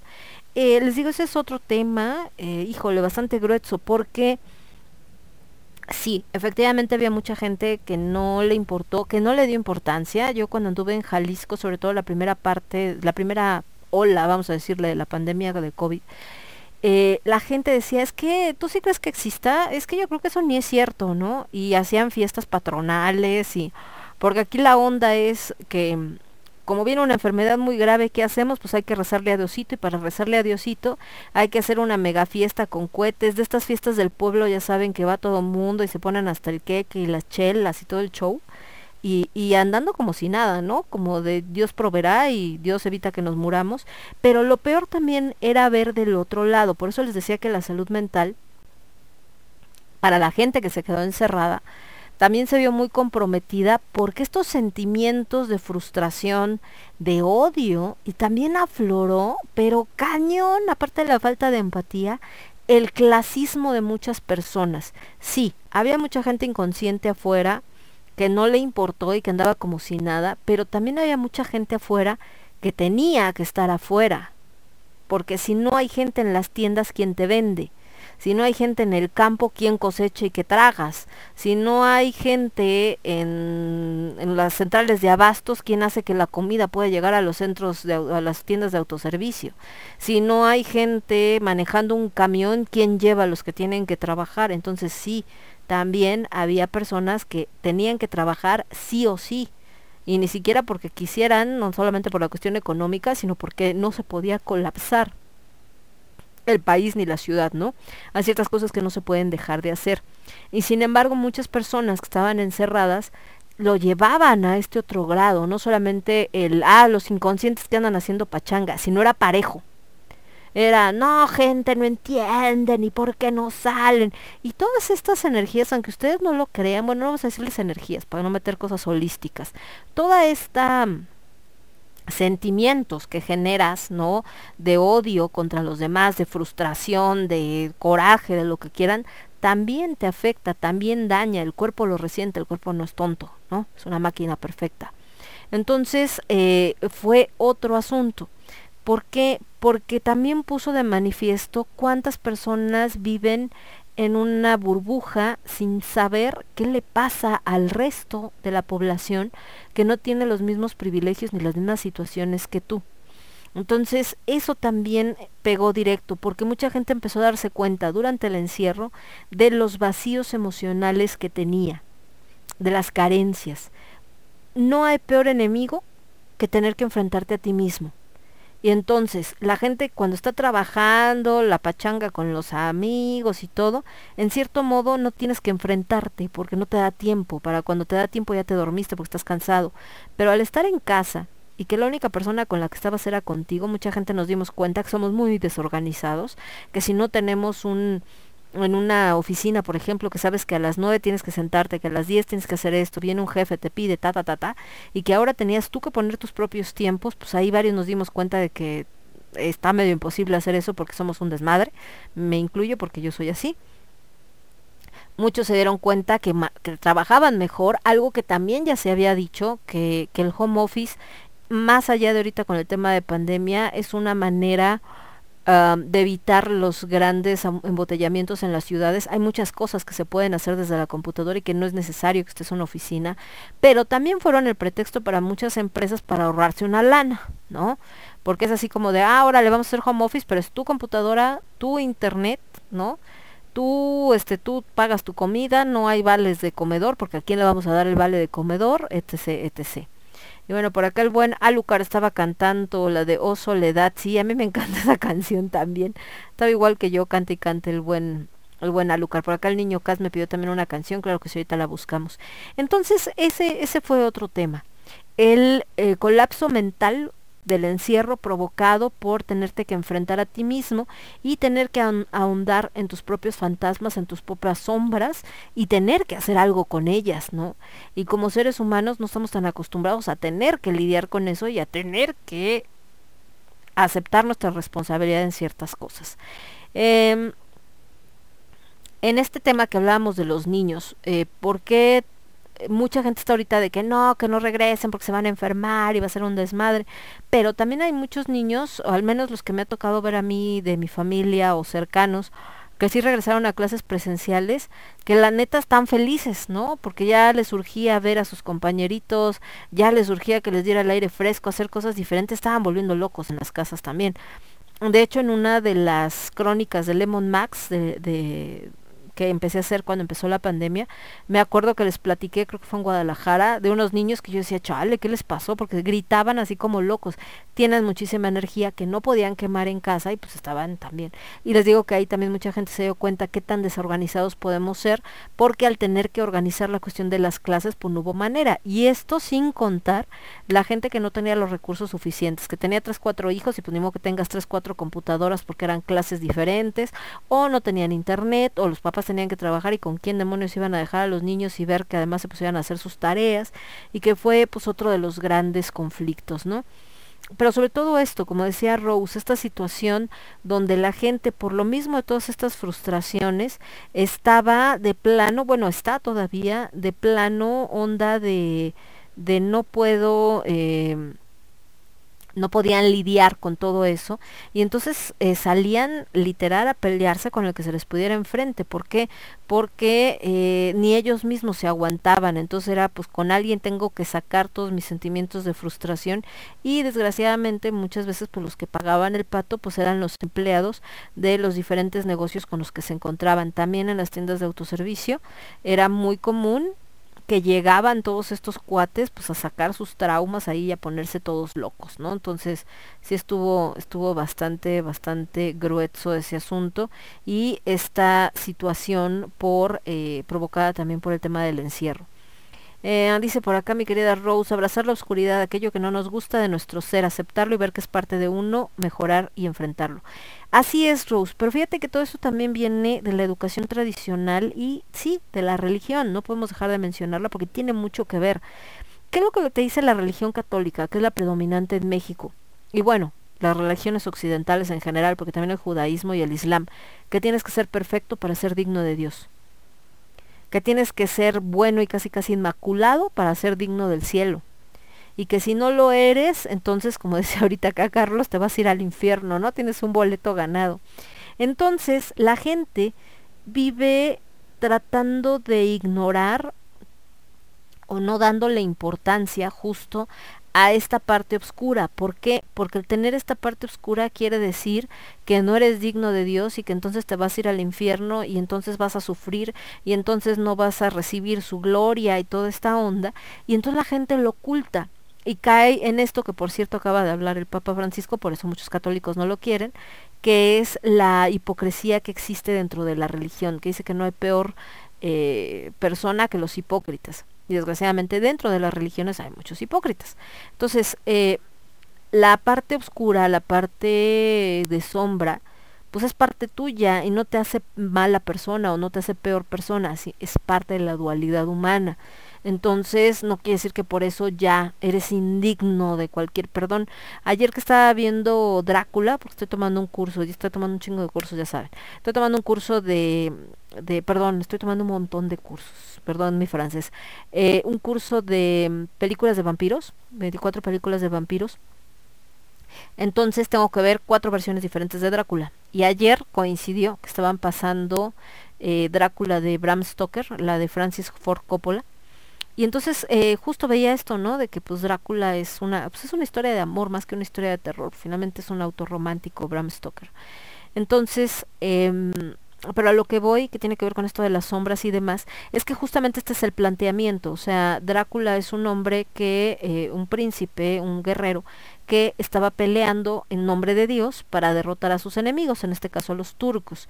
Y por diferentes situaciones, que su, su esposa se mata, Mina, bueno, Elisabetta, se mata, eh, saca su lado oscuro, saca su sombra y despotrica contra Dios porque dice no es justo, yo estoy, yo estaba afuera peleando tu guerra y cómo me pagas dejando que el amor de mi vida se quite la vida y por si fuera poco ni siquiera puedo darle una santa sepultura porque durante mucho tiempo una persona que se suicidaba no podía ser enterrada en tierra consagrada y entonces se consideraba que su alma estaba condenada.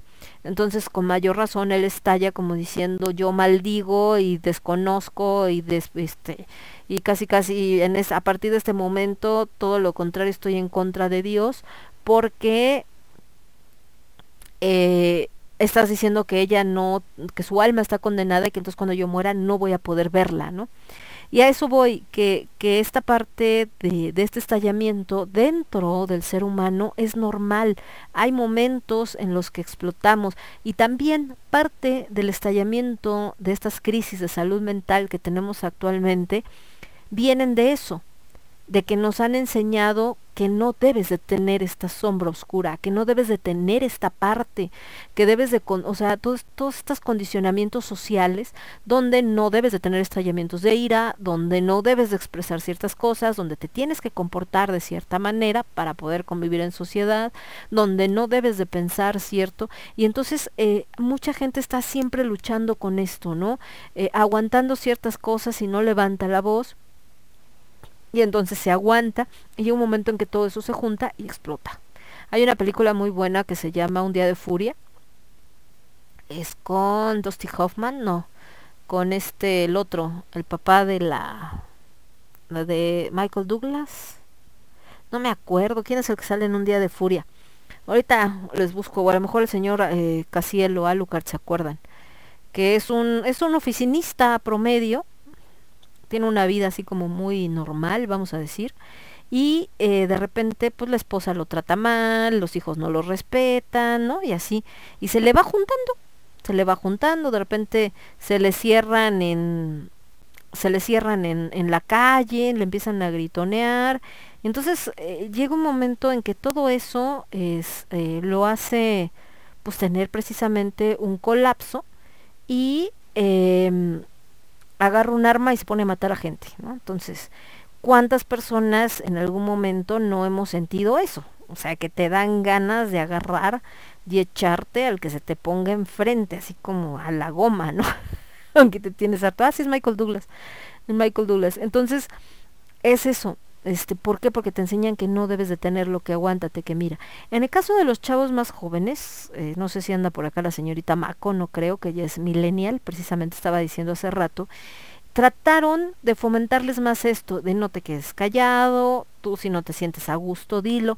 El problema es que cuando nos vamos a los extremos tampoco es bueno, y en algunos casos se fueron a los extremos.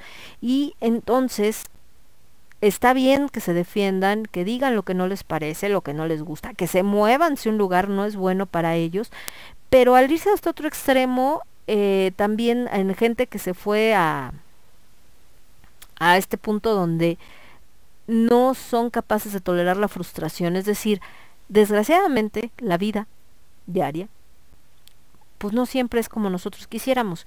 Y de esta gente que de repente estuvo muy protegida en un nicho familiar, donde era de tú eres lo máximo simplemente por existir y casi casi el mundo se tiene que rendir a tus pies porque eres tú, y cuando salen al mundo y se dan cuenta de que, de que no funciona así, de que sí hay gente que se da cuenta que eres muy valiosa, pero también hay gente que no le importa, que lo que quiere ver es tu trabajo. Y entonces esta frustración de no recibir la respuesta que esperan, pues los colapsa, ¿no? Eh, les platicaba alguna vez este caso de, esta chica que entra a trabajar justo a Walmart, hacía muy bien su chamba y todo, le dan el premio de la asociada del mes y todo maravilloso, y el gerente feliz porque dijo, no manches, qué buena trabajadora y va a crecer muy rápido y todo súper guau. Y de repente esta chica llega y le dice, ¿sabes qué? Voy a renunciar, ¿no? Vengo a renunciar. Ah, chirrión, ¿por qué? ¿O qué? ¿No? ¿Qué pasó? Ah, que si es Michael Douglas, sí es el buen Michael Douglas. Pues, ¿qué pasó? ¿Qué onda? Y le dice, no, pues es que no siento que reconozcan mi trabajo. Ah, chinga. Pues si te dimos el premio a la asociada del mes, ¿no? Como que no reconocemos tu trabajo, o sea, no entiendo. Sí, pero no llegas en la mañana y me dices, ay, qué buena chamba estás haciendo, ¿no? O ay, qué buena eres, y pues como que no, por esta parte. Porque cuando te vas al extremo donde aplaudes hasta el simple hecho de respirar, se acostumbran de tal manera a este tipo de reconocimiento que en la vida real, en los trabajos, si no lo tienen, se frustran, se trauman. Y obviamente el problema es que no encajas en ningún lugar. Algunos dicen, no, pues ser emprendedor, pero también se frustran porque no funciona como ellos esperan. Y entonces acaban en un colapso mental que les digo, a muchos desgraciadamente los ha llevado incluso a quitarse, a quitarse la vida, ¿no? Entonces, eh, tiene que haber un equilibrio en, en, las cosas. Nos vamos a ir con más música y yo regreso. Ahorita busco la canción que quiere el niño Casper, pero vámonos con otras que tenemos por acá. Eh, decía poner a, a Les Luthiers. Ah, es que muy bueno Les Luthiers. Ah, bueno, sí vamos a poner a Les Luthiers. A ver, vamos a poner el Centro de Atención al Suicida, que es muy bueno. Y ahorita que estamos hablando justo de esto, es una manera muy divertida en la que llevan esta parte. Déjenme ver si está por acá. A la playa con Mariana. Añoralgias, Bolero de los Celos, Calipso, Katy, la reina del salón, aquí está Centro de Atención al Suicida. Vamos con Centro de Atención al Suicida. Y después nos vamos con algo, pues ya que andamos en esto de canciones chistosas, vamos con la señorita Haddad, Astrid Haddad. Y de Astrid vamos a poner, dónde está, Corazón Sangrante. Y Mata que Dios perdona y regresamos. Yo soy Lemon. Esto es Lágrimas de Tequila. Lo escuchas únicamente a través de Radio Estridente. Regresamos. Transmitiendo para todo el universo. Transmitiendo para todo el universo. Radio Estridente.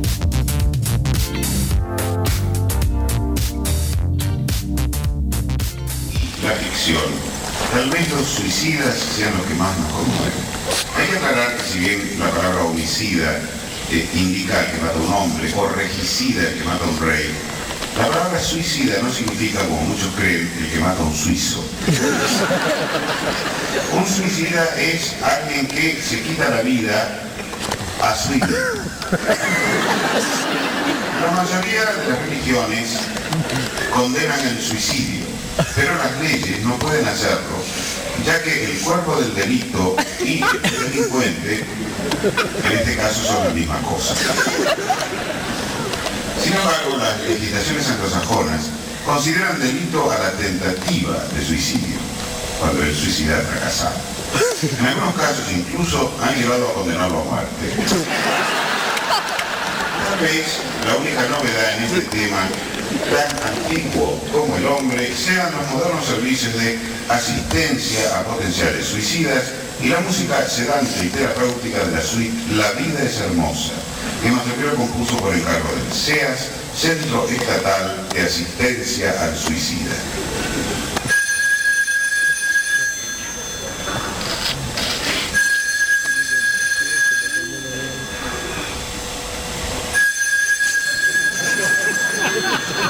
Usted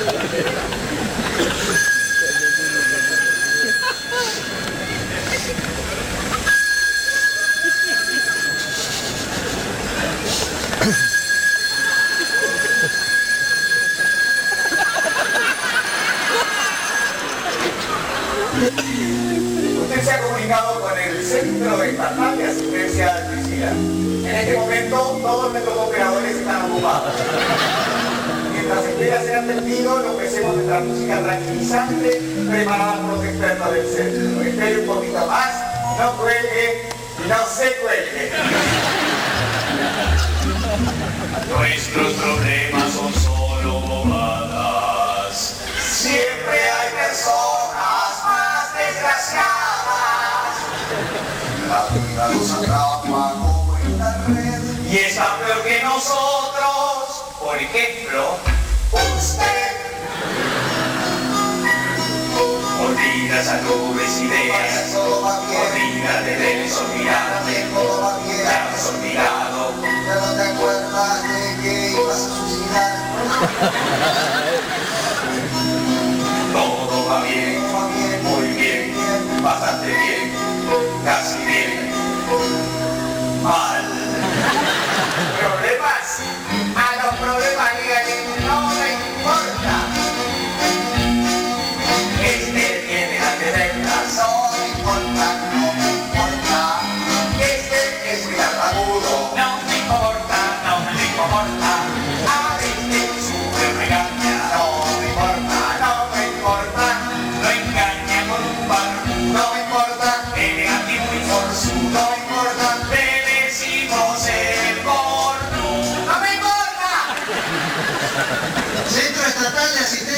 buenas noches, ¿por qué asunto es? Pero hombre, no se preocupe, la vida es hermosa. Sí, lo escucho. Ajá, ajá, ajá. Opa. Pero hombre, no se preocupe, la vida es hermosa. Pero si acá usted tiene un montón de años por delante para gozar, para ser feliz, dígame que la tiene. Ah, ah, ah, ah. No le quedan tantos. 54. Bueno, pero yo siempre digo que la vida es hermosa, que la vida merece ser vivida. En cambio la muerte merece ser morida. Es muy bueno, muchas gracias. El del lorito japonés no sabe. Ante todo, según la ordenanza 3416 barra 8, deberá responder algunas preguntas antes de suicidarse. ¿Es la primera vez que se suicida? ¿Motivos del suicidio? Que no le pagan en su trabajo. No se preocupe, la vida es hermosa, el Estado lo cuida. Ya mejor, porque me ayudará el Estado.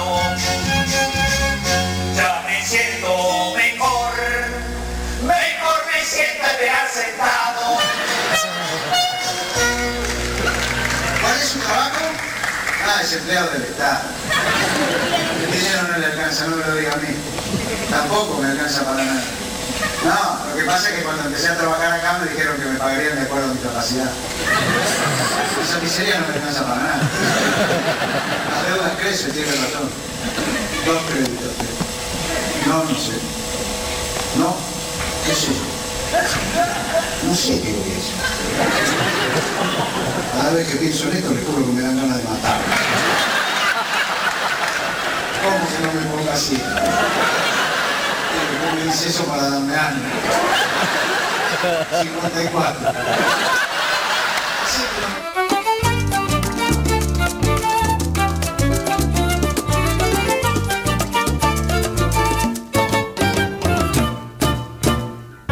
No le temas al sendero, tú camina francamente, no te importe que la gente hable de ti primero. Si ves a los estudiantes por la paz manifestar, debes rápido matar, pues seguro son maleantes.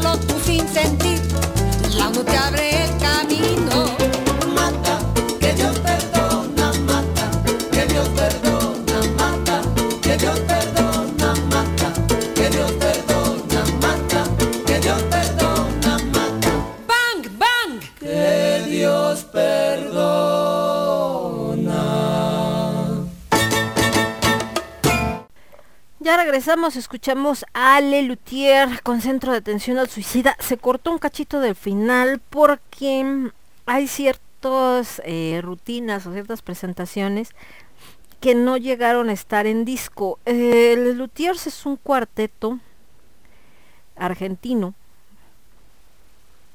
que son músicos de, de, cámara, es decir, son músicos estudiados, no crean que nomás así se les ocurrió de la nada.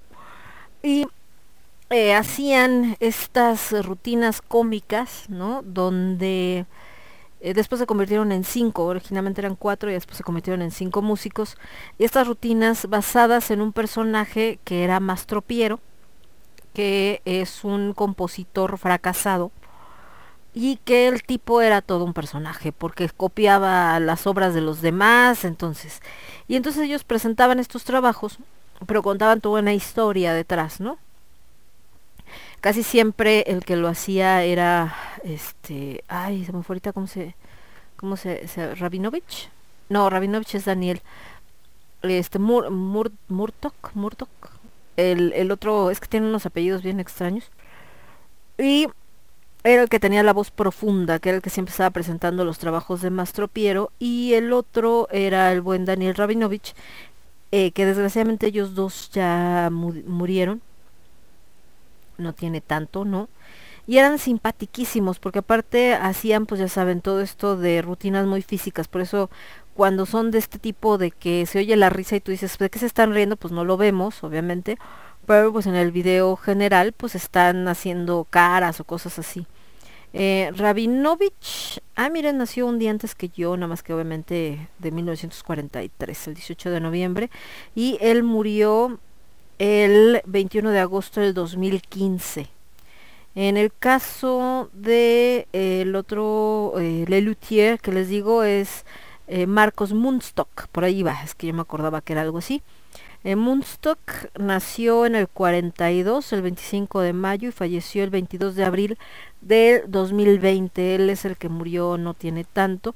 Los otros integrantes está, por ejemplo, Carlos Núñez Cortés, Jorge Marona y Carlos López eh, que son los tres que estaban junto con Daniel y con Marcos. Entonces, actualmente siguen con chavos que ya de por sí eran como los que los suplían cuando alguno de ellos no podía pero bueno, pues no es lo mismo, ¿no? Entonces eh, hacían esta parte de hacerlo como muy cómico, muy como humor sarcástico, ácido, a veces humor negro, muy argentino también, ¿no?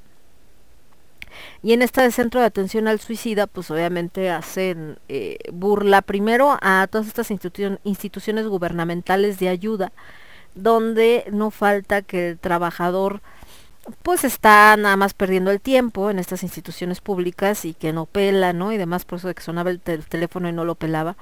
Eh, estas canciones, pues obviamente chistosas como de supuestamente son para darte ánimos y acaban siendo peores. Y bueno, la, la dinámica que en esto es que el que habla para no suicidarse, pues acaba más bien consolando a Rabinovich porque eh, pues dice que no sabe qué va a hacer, que con lo que gana no le alcanza. De hecho ahí el chiste es que es que cuando entré a trabajar aquí me dijeron que me iban a pagar de acuerdo a mis capacidades y la verdad es que con esa miseria no me alcanza. Perdón. Y él acaba diciendo, no, el, que se quería suicidar le dice, no, pero es que mira, que la vida es hermosa. Le dice, ¿quién le dijo esa mierda, no? Cuando él es el que siempre le está repitiendo, la vida es hermosa, la vida es hermosa y termina, que fue lo que se comió ahorita, donde eh, le está diciendo, el otro está tratando de darle ánimos, el que según le hablaba para que le dieran ánimos, y le dice, es que ni para este trabajo sirvo, dice, el otro día habló a alguien, eh, no tenía ni cinco minutos hablando con él cuando decidió suicidarse, y entonces el, interlocutor le dice, bueno, esas cosas pasan, ¿no? No puedes evitar que la gente suicide, dice, no, lo que pasa es que él no hablaba, era número equivocado, entonces ahí termina la, la rutina cómica. Y en el caso de Astrid Haddad, Astrid canta de todo, pero es una mujer bastante multifacética. Y entonces es, es una showwoman. Hace, saca unos vestidos impresionantes. Y esta canción, pues obviamente, ¿no? Está divertida en este tono más tropicalón y todo. Pero pues es una mega recontra crítica a la iglesia. Donde eh, no importa lo que hagas, si te arrepientes, estás salvado. Lo que platicábamos dentro de la religión tienes que ser bueno, la, la, la, y cuando dejas que tu sombra te invada o que tu parte eh, más oscura predomine, como el hecho de matar a alguien, pues con que te arrepientas y sientas culpa, ya con eso te perdonan. Entonces, pues es algo que siempre se ha dicho, ¿no? En esto, por ejemplo, los, los ladrones que estaban con Cristo cuando muere en la cruz, Dimas y Gestas, uno de ellos se arrepiente y entonces Cristo le dice, vas a entrar conmigo al cielo, el otro no se arrepiente. Y entonces para muchos dicen, tiene más valor el que no se arrepintió porque al final siguió siendo él mismo hasta su muerte y el otro, pues qué chido, se arrepienta a la mera hora y todo el daño que haya hecho, eh, pues ya valió queso porque de todas maneras lo perdonaron. Entonces, pues bueno, parte de las cosas. Eh, volviendo con esto que estamos platicando de la salud mental, por acá mi querida Nina, que le mandamos un beso y un abrazo, también anda de este lado, dice que se le puedo ponerle de Celine Dion de All By Myself, claro que sí, mi querida Nina. Anda tristeando, Ninita, como que All By Myself, muy bonita esa canción, pero es muy triste. Y mi querida Rose dice que... Em, dice, híjole, la estoy sintiendo ahora que ando recuperándome de mi lesión y he estado en casa. Es fuerte lidiar con esa soledad, preguntarse y ahora qué sigue. Gracias al cielo que están personas importantes que me recuerdan por un mensajito, llamada o una visita express. Y Yoru que si bien me consuela cuando me ve toda bajoneada, cuando me ve más tranquila, maulla y se sienta frente a sus platitos de agua y comida, exigiendo su alimento, durmiendo a mi lado y maullando fuerte cuando tengo un mal sueño sentándose conmigo a echar chismecito virtual en altavoz con mis amigos y familia del alma, escuchando relajado tus programas. Es como si me dijera, ves, no estás sola. Así es también los animales de compañía en este periodo de, de aislamiento también se volvieron una parte muy importante porque eh, mucha gente pues se dio cuenta de que eh, solamente eh, pues vaya, eh, tenerlos al lado les dio mucha calma. Entonces fue un momento en, el que siempre están peleando todo lo que son los eh, refugios y demás, porque no tan fácil la gente pues adopta, etcétera. Y ahorita pues la verdad es que sí, sí subió, ¿no? La parte de, de adoptar a más este animalitos y todo. Por eso, porque son finalmente eh, una ayuda y un, eh, pues obviamente consuelo de repente este tipo de situaciones. Y para muchos pues han sido eh, salvadores, o sea, han hecho la diferencia entre deprimirse cañón y hasta suicidarse y el seguir vivos, porque el estar junto a ellos, pues bueno, eh, se han sentido como ocupados, como dice la señorita Rose, han salido muchas de estas historias donde presentan al gatito y dicen, él me vino a salvar la vida, ¿no? Porque yo estaba con esto de la pandemia, encerrado, sintiéndome triste, solo, no podía estar con mi familia, etcétera.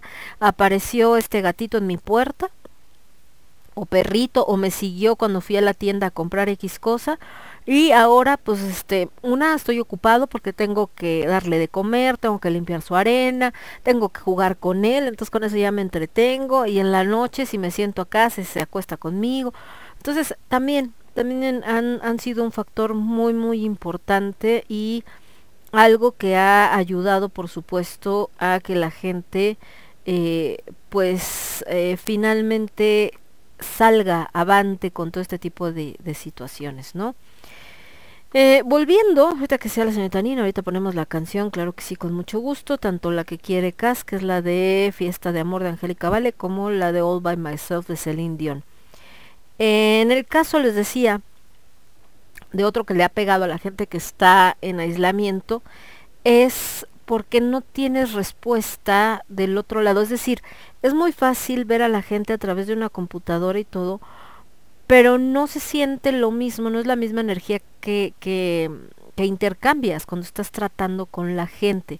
Nos hemos, eh, hasta la gente que dice, a mí no me gustan los abrazos, ahorita a lo mejor no quiere que lo abrace todo mundo, pero de que necesita un abrazo, necesita un abrazo. Perdimos el contacto físico y la gente empezó a colapsarse porque al no haber contacto físico tampoco hay este intercambio de, de sensaciones, ¿no? Y muchos, les digo, se empezaron a sentir vacíos. Eh, esto que hablábamos de la gente que se perdió de tal manera en las redes, creo que nos acabé de contar, les decía que hay un comercial de Burger King no, no es de Burger King, es de Carl Jr. De Carl Jr., donde un chavo está viendo su Instagram y ve la hamburguesa nueva que sacaron que tiene tocino y dice, ay no, guácala tocino. Y entonces se ve como que empiezan de, no sé, de tener 10 mil seguidores, empiezan a dejar así como empieza a bajar el número de 10 mil a casi casi a mil seguidores y empiezan a ponerle puras caritas eh, enojadas. Y entonces el chavo se impacta y dice, no, no, no, mentira, mentira, así es buenísimo el tocino, ¿no? Corte siguiente se está comiendo la hamburguesa con tocino, saboreándola, ¿no? Mientras se oye la voz atrás diciendo que hay hamburguesa con tocino, bla, bla, bla, bla, bla, bla, y entonces ya tiene todos sus seguidores. Entonces, si lo vemos así nada más por encimita, ah, sí, qué chistoso está el comercial, jajaja, jojojo. Pero, ahorita que hablamos justo de este tema de la salud mental, pues es muy significativo porque la realidad es que muchas personas, sobre todo jóvenes, están en ese punto. Su vida tiene valía, importancia y relevancia en la medida de los seguidores que tienen en sus redes sociales. Suben una foto y si tiene 100 likes, ven qué tienen que hacer para que se conviertan en mil o en un millón. Y entonces estamos viendo casos donde son llevados a tal extremo que gente que ha perdido la vida con tal de ganar likes, lo que acaba de pasar de esta chica, no me acuerdo de dónde, que también era como atleta, no sé qué, y este se ponía así como a tomarse, no la, la otra chica que se cayó de un acantilado, está peor, creo que estaba en la orilla de un edificio, brincó a un techo para que la vieran y ganar likes y no sé qué, y era un techo de estos de plástico, obviamente no aguantó su peso y se fue y cayó de nueve pisos y pues obviamente se mató. Y no es la única, hay varios casos así, gente que la otra que se puso, se está tomando el video porque, ay, mis seguidores que vean cómo me peino, no sé qué, y como no encontró gel, agarra un, una onda que ve ahí que dice gorila y como dice que pega, dice, ah, pues este me sirve y resulta que era un pegamento industrial y entonces se pegó toda la cabeza al grado que no se quitó con nada de lo que se echó, se echó como mil menjurjes y no hubo manera y la tuvieron que hacer una cirugía. O sea, todo este tipo de cosas. ¿Por qué? Porque la virtualidad empezó a sustituir al contacto físico, a la interacción personal y entonces para muchos ya el mundo afuera no importa, importa este mundo virtual donde cree un personaje, una máscara y ese es el que existe, no yo. Y entonces eh, cuando en ese mundo virtual te empiezan a dejar seguidores o te ponen algún comentario negativo, la gente se colapsa. Y pasa estas cosas que han sucedido, como esto con, con Just Stop, de que les, la estaban, aparte de todo este rollo de la pornografía infantil, también este caso de una chica transexual que se quitó la vida porque ella hizo malos comentarios en un programa y después fueron a atacarla a su página. ¿Qué pasó con la misma Just Stop? Como tenía millones de seguidores, ah, sí, me metieron al bote, no, ya convoqué a una marcha y entonces van a venir todos mis seguidores. Yo creo que se imaginaba así el río de gente por reforma, ¿no? protestando para que la liberaran y no sé qué, y todo el mundo daba por hecho que iban a, o sea, si tenía 10 millones de seguidores, dieron por hecho que a lo mejor no iban a llegar los 10 millones, pero un millón sí, ¿no? Y con ese llegaron cinco personas. ¿Por qué? Porque el mundo virtual, chicos, no existe. La virtualidad es un mundo efímero. Hay gente que está pasando así la pantalla, le da like a algo y ni siquiera lo leyó bien, nomás le dio like porque le gustó la foto, porque le llamó la atención el encabezado, qué sé yo, pero no es real. Haces un evento en Facebook y mil personas te ponen asistiré, llegan dos. Eh, subes un escrito, 50 personas le dan like, lo leyeron tres. Entonces, el mundo virtual, muy bonito, sirve para muchas cosas, nos ha permitido acercarnos a gente que de otro modo no se podía porque está en otro país, porque estaba en otro continente, etcétera, pero no hay manera de que sustituya al mundo real y a la interacción real. ¿Por qué? Porque es efímero y porque muchas veces es irreal. ¿Y por qué es irreal? Porque mucha gente de la que está en red ni siquiera muestra su verdadera personalidad. Y entonces, ¿dónde vienen los colapsos o esto que estamos hablando de la salud mental? Pues justo en eso, que la gente empieza, mucha gente está empezando a basar su eh, autoestima, su todo en lo que digan en red. Si en red me quieren, chido. Si no me quieren en red, entonces mi vida no, no tiene sentido. Y no, así no funciona. Entonces, uno de los grandes factores de las crisis que tenemos de salud mental actuales y que vamos a tener en el futuro es el tema de la virtualidad. Actualmente China, vi una nota, acaba de eh, prohibir a los menores de edad que estén más de tres horas a la semana jugando videojuegos. Y mucha gente va a decir, ay, ¿qué les pasa? Imagínense a qué grado ha llegado. Esto, como lo que les contaba, ya los tenemos en México, de esta gente que se hace del baño encima, pipí, popó, etcétera, que se deshidrata, que puede morir incluso de inanición con tal de no separarse de la computadora. Y a nosotros nos lo dicen y lo vemos como, ay, claro que no, eso no pasa, sí, sí pasa. Tan pasa que las instituciones mentales están recibiendo este tipo de adictos, porque es una adicción al final. Se convierte completamente en una adicción. A todos nos ha pasado. Te levantas, checas en el teléfono y dices, ay, a ver qué publicaron en Facebook. Ah, mira, fulanito puso no sé qué. Ah, mira, menganita está no diciendo. Ay, sutanito. Y para cuando te das cuenta, ya se te fueron dos horas. Y dices, ah, cabrón, ¿en qué momento pasaron dos horas, no? Pues checando nada más lo que decía el teléfono. Entonces, de verdad, está grueso. Por acá mi querida Nina, que nos estaba pidiendo la rola, le digo que sí, que claro que con todo gusto. Y dice, gracias Lemon, de nada mi querida Nina. Y por acá nos manda un corazoncito de saludos. Y mi querida Gisela también quiso un comentario por acá, espérenme. Señorita Gisela dice, el encierro ha pegado tanto a niños como a adultos. En la escuela donde trabajo observamos la necesidad de estar bien los maestros, por ello decidimos dar clases en línea desde la escuela eh, para convivir entre nosotros, cambiando de rutina y el ambiente de trabajo. Así es, o sea, sí hay esta onda de hay que cuidarnos porque la cuestión de del COVID, etcétera, por supuesto, porque como bien dicen y tienen toda la razón, si los niños no se cuidan y se pegan los piojos, pues obviamente una enfermedad como esta, pues con mayor razón. Entonces, no estamos preparados. Y aquí viene este otro, tema que les decía, culturalmente no estamos preparados. Lo hemos platicado muchas veces. Mucha gente admira Japón, que porque en Japón sí tienen los controles, sí, pero Japón tiene teniendo estos hábitos de limpieza, de convivencia social, etcétera, y de orden muchísimos años antes de que la pandemia pasara. Entonces no les costó trabajo seguir ciertos lineamientos. El mexicano no respeta ni los semáforos, va a andar respetando las medidas. Y de este lado dice por acá el señor Alucard, de aquí de mí no va a estar hablando nadie, por lo que le digo que no salen por estar pegados a la computadora. Y dice que esa mamada de los premios por participar o premio que el premio es que todos nos divertimos, dice es mal tema. Sí, o sea, tanto llevar la competencia a grado extremo es malo porque la gente se presiona además y puede explotar por la por obviamente la atención, como el otro de, ay, no importa quién gane, no, claro que importa, la competencia también te ayuda a crecer, ¿no? Dice una rola que es medio popular por el tema de que es de un trend de TikTok, es la de Faded de Alan Walker pero la escuchas y posta dos dos con el tema, dice por acá. Y bueno, esto de que dice que de él no voy a estar hablando por lo de las computadoras.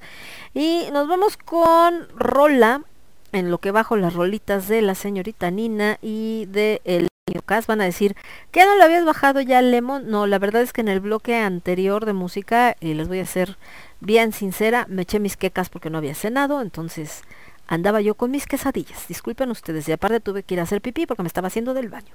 Ya sé que es demasiada información, pero es que, pues, ¿para qué, qué les digo mentiras, no? Por eso es que no bajé la rula. Vamos a ir con algo de herejía existencial que me encanta. Esto se llama La muerte enamorada con la señorita Ana de Alba y con la maestra Ana de Alba y el señor Ricardo Demencia en la guitarra que por cierto el buen Ricardo es el que está organizando Octubre Negro. Y viene Octubre Negro, señores, empieza obviamente el primero de octubre, termina el 31 de octubre y va a haber un montón de eventos. En la parte de teatro, vamos, ahorita que hablamos esto de la importancia de apoyar, espero que es gratis, o sea, es decir, ustedes no tienen que pagar por entrar. Entonces espero que se tomen la molestia, ¿verdad? El tiempo de ver los eventos de teatro que vamos a tener. Es sábado. Todavía no estoy segura si sí se va a poder eh, presencial. En teoría sí. Obviamente con las limitaciones pertinentes. Eh, va a ser en el Centro Cultural Carranza. Y por el lado de la virtualidad, pues también va a estar para que la puedan ver a través del internet. Entonces, para que si no están aquí en la Ciudad de México, eh, se puedan conectar. Y después de herejía existencial, me voy a ir con algo de Pablo Milanés. Y bueno, en eso les voy bajando la, las rolitas acá de, de Casiel y, y este y la señorita Nina. Me voy con esto que se llama Yo pisaré las calles nuevamente. Esta es una canción que habla precisamente de cuando puedes salir después de una gran tragedia. En este caso es un tema de, de guerrilla y de represión eh, militar y todo. Pero creo que en cierto modo también queda con esto porque así estamos, como si hubiéramos pasado una guerra biológica y entonces es cuando tenemos que o estamos pensando en volver a pisar estas calles nuevamente y continuar pues con nuestra vida, con el camino, con las cosas que hacíamos antes de que la pandemia atacara. Ojo, nunca vamos a, gente que dice, ah, ya cuando volvamos a la normalidad, nunca vamos a volver a la normalidad, porque las cosas no, y no deberíamos de verlas igual que antes de que existiera la pandemia, ¿no? Al contrario, tiene que haber una evolución como humanidad, aunque parece a veces a momentos que en lugar de evolución parece involución, o sea, para atrás. Pero bueno, hay que tener esperanza, ¿va? Dicen por ahí, la esperanza es lo que muere al último. No sé si eso es bueno o malo. Ahora os conoce que regreso. Yo soy Lemon, esto es Lágrimas de Tequila. Lo escuchas únicamente a través de Radio Estridente. Regreso. Estás escuchando. Estás escuchando Radio Estridente. Radio Estridente. Radio Estridente. Radio estridente.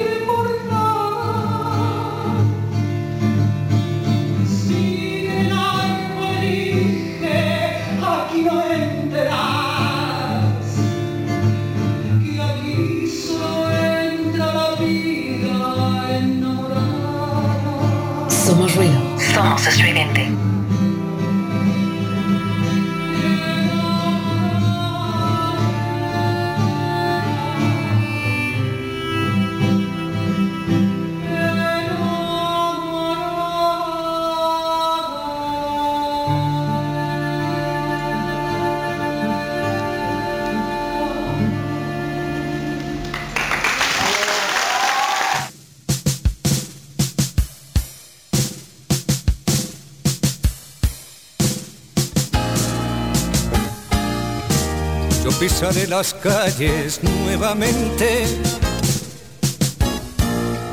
De lo que fue Santiago ensangrentada. Y en una hermosa plaza liberada. Me detendré a llorar por los ausentes. Yo vendré del desierto calcinante saldré de los bosques y los lagos y evocaré en un cerro de Santiago a mis hermanos que murieron antes. Yo unido al que hizo mucho y poco, al que quiere la patria liberada, dispararé las primeras balas, más temprano que tarde sin reposo retornarán los libros, las canciones que quemaron las manos asesinas. Renacerá mi pueblo de su ruina y pagarán su culpa los traidores. Niño jugará en una alameda cantará con sus amigos nuevos. Y ese canto será el canto del suelo a una vida cegada en la moneda. Yo pisaré las calles nuevamente lo que fue Santiago ensangrentada en una hermosa plaza liberada. Somos ruido. Somos estridente. Me detendré a llorar por los ausentes.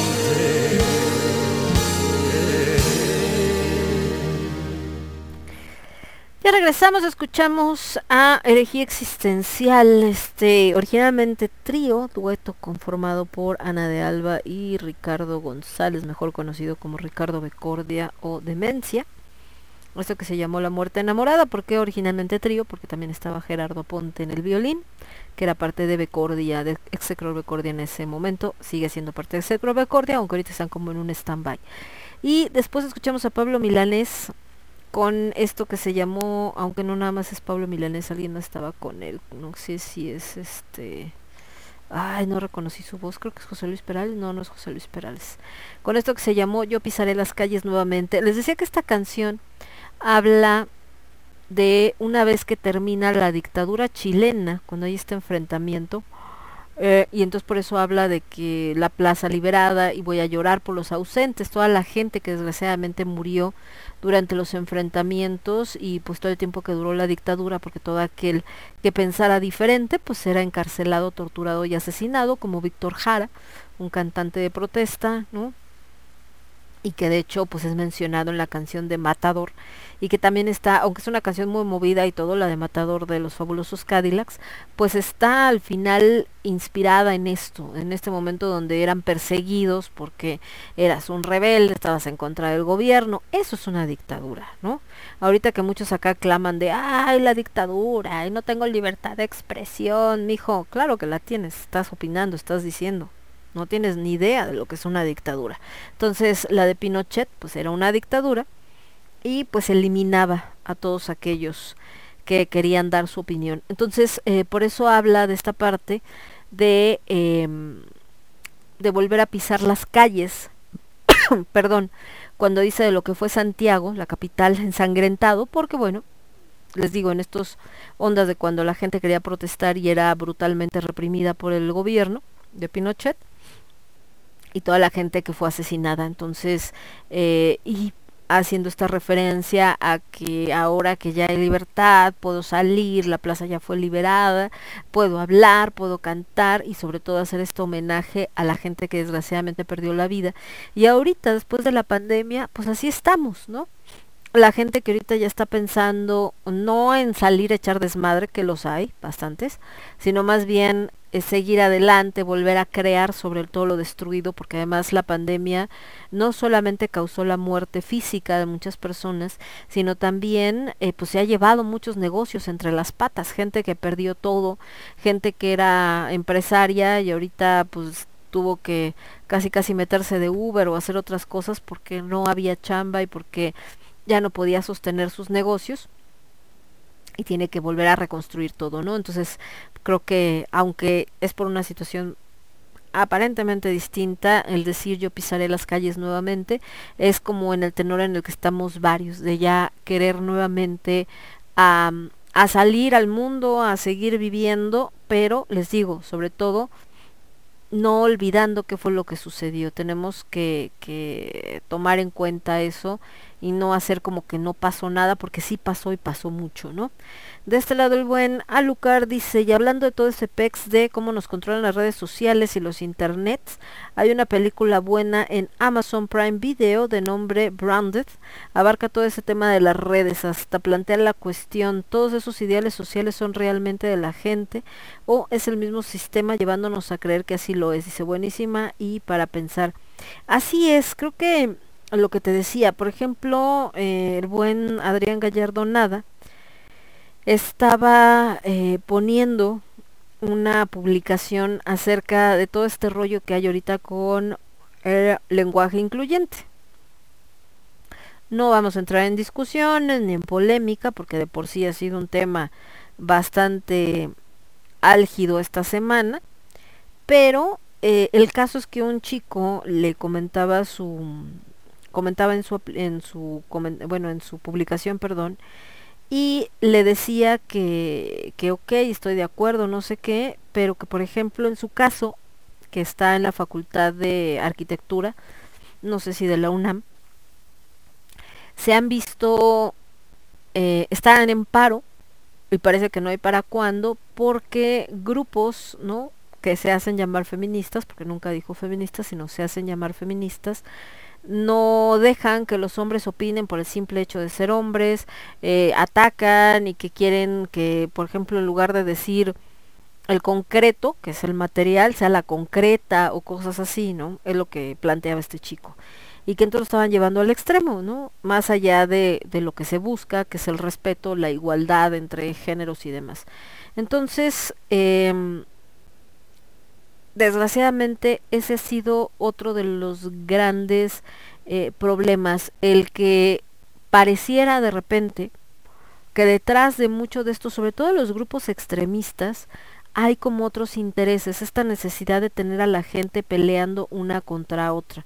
Eh, por ejemplo, estos cuates de derecha que de repente dicen cosas tan absurdas, no porque sean de derecha, sino son cosas que no tienen ni la más mínima lógica. O sea, tú lo, lo oyes y seas de derecha, de izquierda, de centro, no, no hay sentido común, pero en lo absoluto. Que dices, neta, se creyeron una jalada así, déjate de que si el López Obrador, del que sea, o sea, ¿en serio?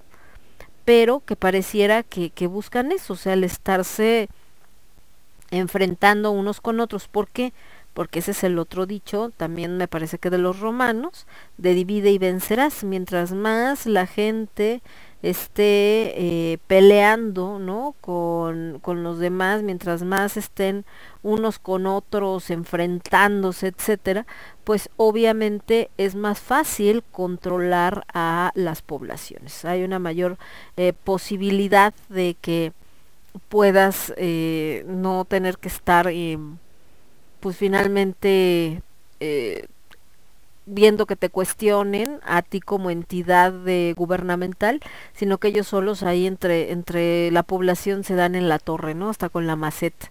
Entonces sí, sí creo que detrás de muchos grupos, ahora más en las redes sociales porque tienen más esta posibilidad, los famosos bots, de repente mueven las cosas hacia favor de un lado o del otro. Y lo que les decía, que también la gente que ya no está tan acostumbrada a analizar un texto, a leer bien un, una publicación o algo, de repente se encienden con un título sin ver realmente si, si dice lo que creen que dice y se ponen a compartirlo y sobre todo luego cuando son fake news más, y entonces se arma un borlote que para qué les cuento y entonces la gente pues jala todo por un lado y jala todo para el otro. Esto está bastante complicado y a la gente que no somos tan radicales, pues no les cuento cómo nos va también, ¿verdad? Porque uno que no es tan radical y que tratas de, de ver eh, los dos lados de la moneda, pues un lado te acusa de, de derechista y el otro lado te acusa de izquierdista y el otro lado te acusa de machista y el otro lado te acusa de feminazi y el otro lado te acusa de no sé qué y entonces estamos todos así con cara de ah chale a ver, ¿no? Yo estoy tratando de encontrarle sentido a las cosas. No, no, no, casi casi o estás conmigo no estás. Y se ponen bien locos, pero bien locos todos. Ahí es como dice la canción Johnny, la gente está muy loca.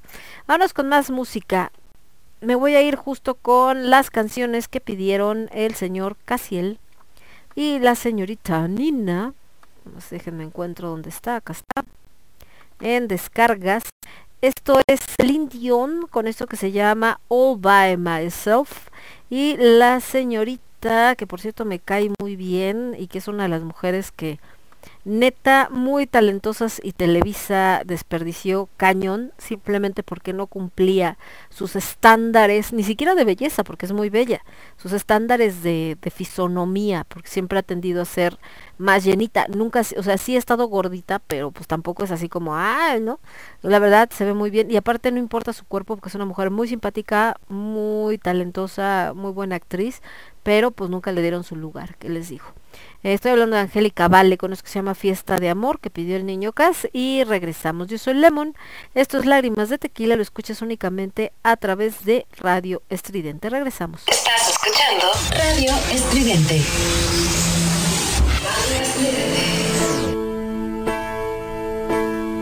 When I was young, I never needed anyone.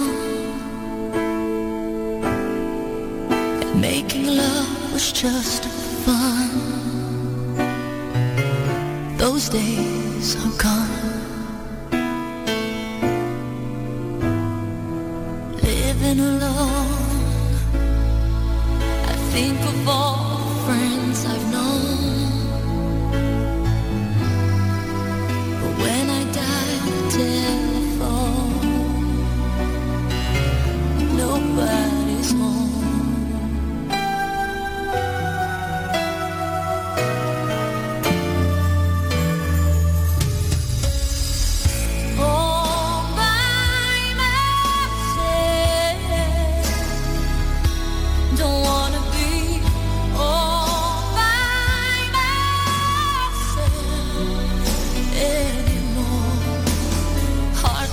sure.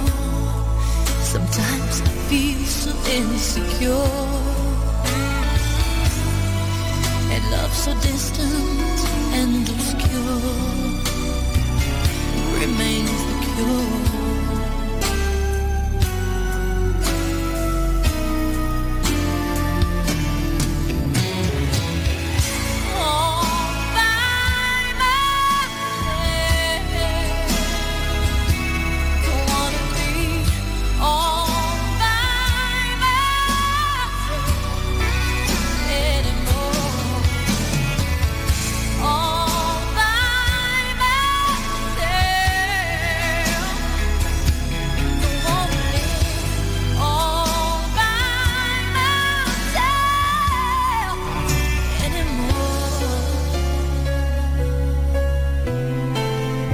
Somos ruido. Somos estridente.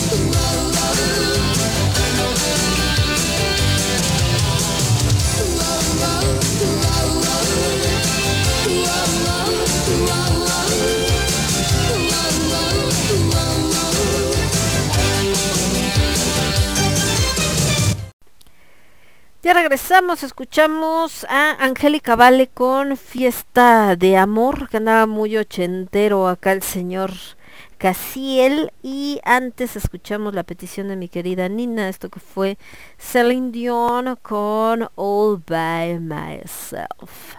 All by myself, don't wanna be. La bella Celine Dion y la maravillosa voz que tiene. Y bueno, parte de. Entonces, volviendo a ese tema que estábamos hablando de la salud mental y todo lo que tiene que ver con el encierro. ¿Por qué el ser humano, estaban subiendo un experimento también, creo que de una población como de ratitas, donde les pusieron todo, ¿no? Había suficiente agua, había suficiente alimento, todo maravilloso, y entonces de repente pues las primeras parejas de ratitas empezaron a reproducir, como sabrán y si no saben se los platico, las ratas se reproducen muy rápidamente, por eso es un problema de salud bastante grave. Y entonces ya había una superpoblación y de repente como que se empezaron a poner todas locas y entonces ya no se reproducían, ni unas se volvieron eh, homosexuales, porque mucha gente cree que la homosexualidad, ay, es de los seres humanos. No, es un control de la naturaleza y sí existe en otras especies. Entonces se presentaron algunas con, con este tema de homosexualidad, otras de repente pues empezaron a morir así de la nada, unas hasta se volvieron caníbales, ¿no? Este, se pusieron bien locas y demás, y de repente empezaron a dejar de nacer bebés, ya de plano no se reproducían, y bueno, todo un show. Por el exceso de recursos, es como un experimento ahí del que hablaban no hace, no hace mucho. ¿Qué pasa con el ser humano? Que el ser humano dentro de su aburrimiento a veces tiende a cometer los mismos errores u otros peores. De este lado, ¿qué más dice por acá? Bueno, lo que me decía Gis, esto que en la escuela que vean la situación. Y dice, la primera vez que me impresioné por el trabajo de Angélica Vale fue en un capítulo de la serie Mujeres Asesinas, donde comparte con su mamá Angélica María y ambas actuaciones se me hicieron increíbles. Jamás las había visto de esa manera porque además creo que venían saliendo de los papeles de La Fea Más Bella, en donde más bien era una comedia, pero grandes ambas, un encanto y talentosísimas. Así es, es una mujer muy, muy talentosa. Y dice que por ahora que ya se puso a llorar mi querida Nina con la canción de Celine Dion. Sí, es que así es así como de, como de karaoke cuando ya traes unos tequilas encima. Que son y te sale, ¿no? Cantarla porque pues la voz de Celine Dion está cañona. Pero uno le echa sentimiento.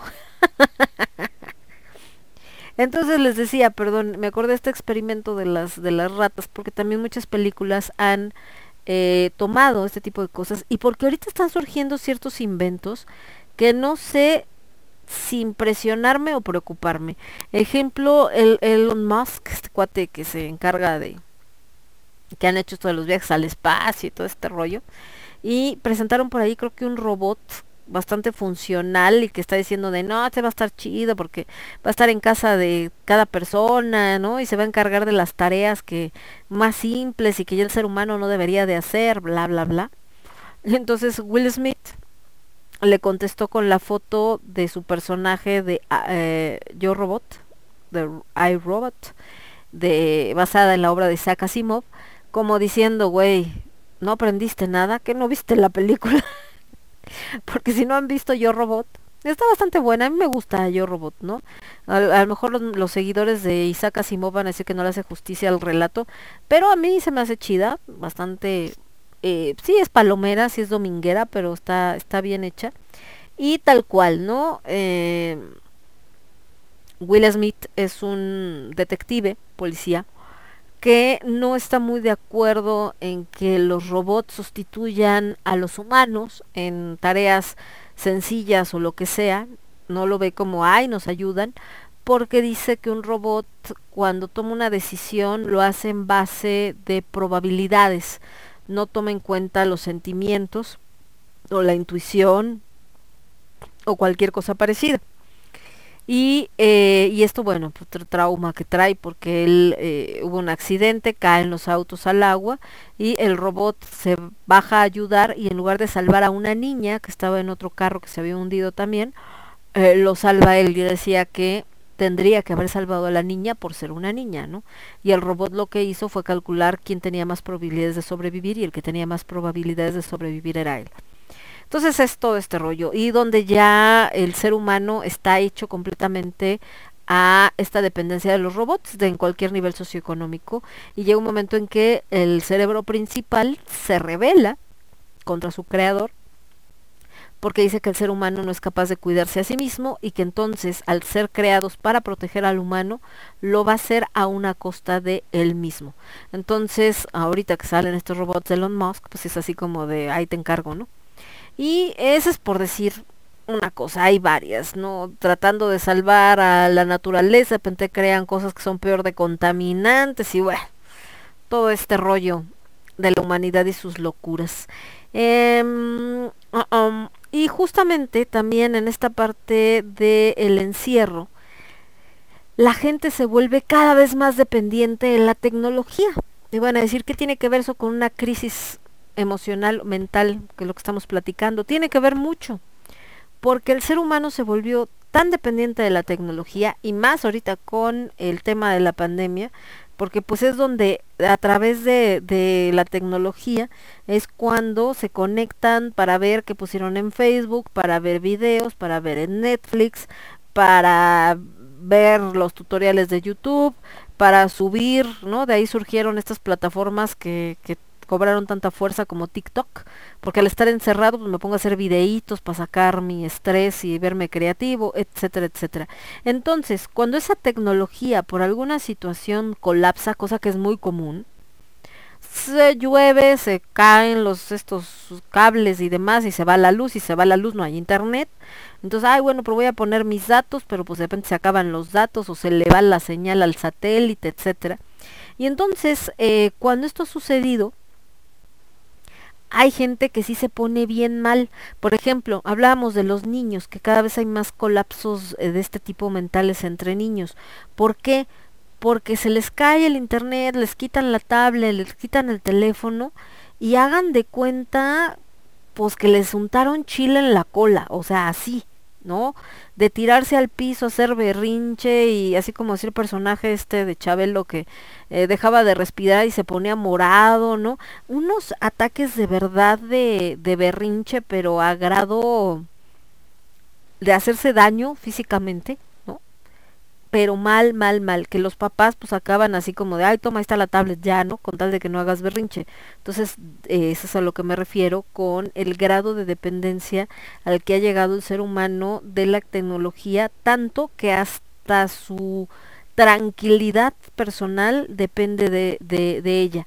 Y les digo, cuando hay ciertas situaciones que provocan que no tengas internet, que no tengas teléfono o lo que sea, pues entonces es el gran dama nacional porque la gente siente que está perdida.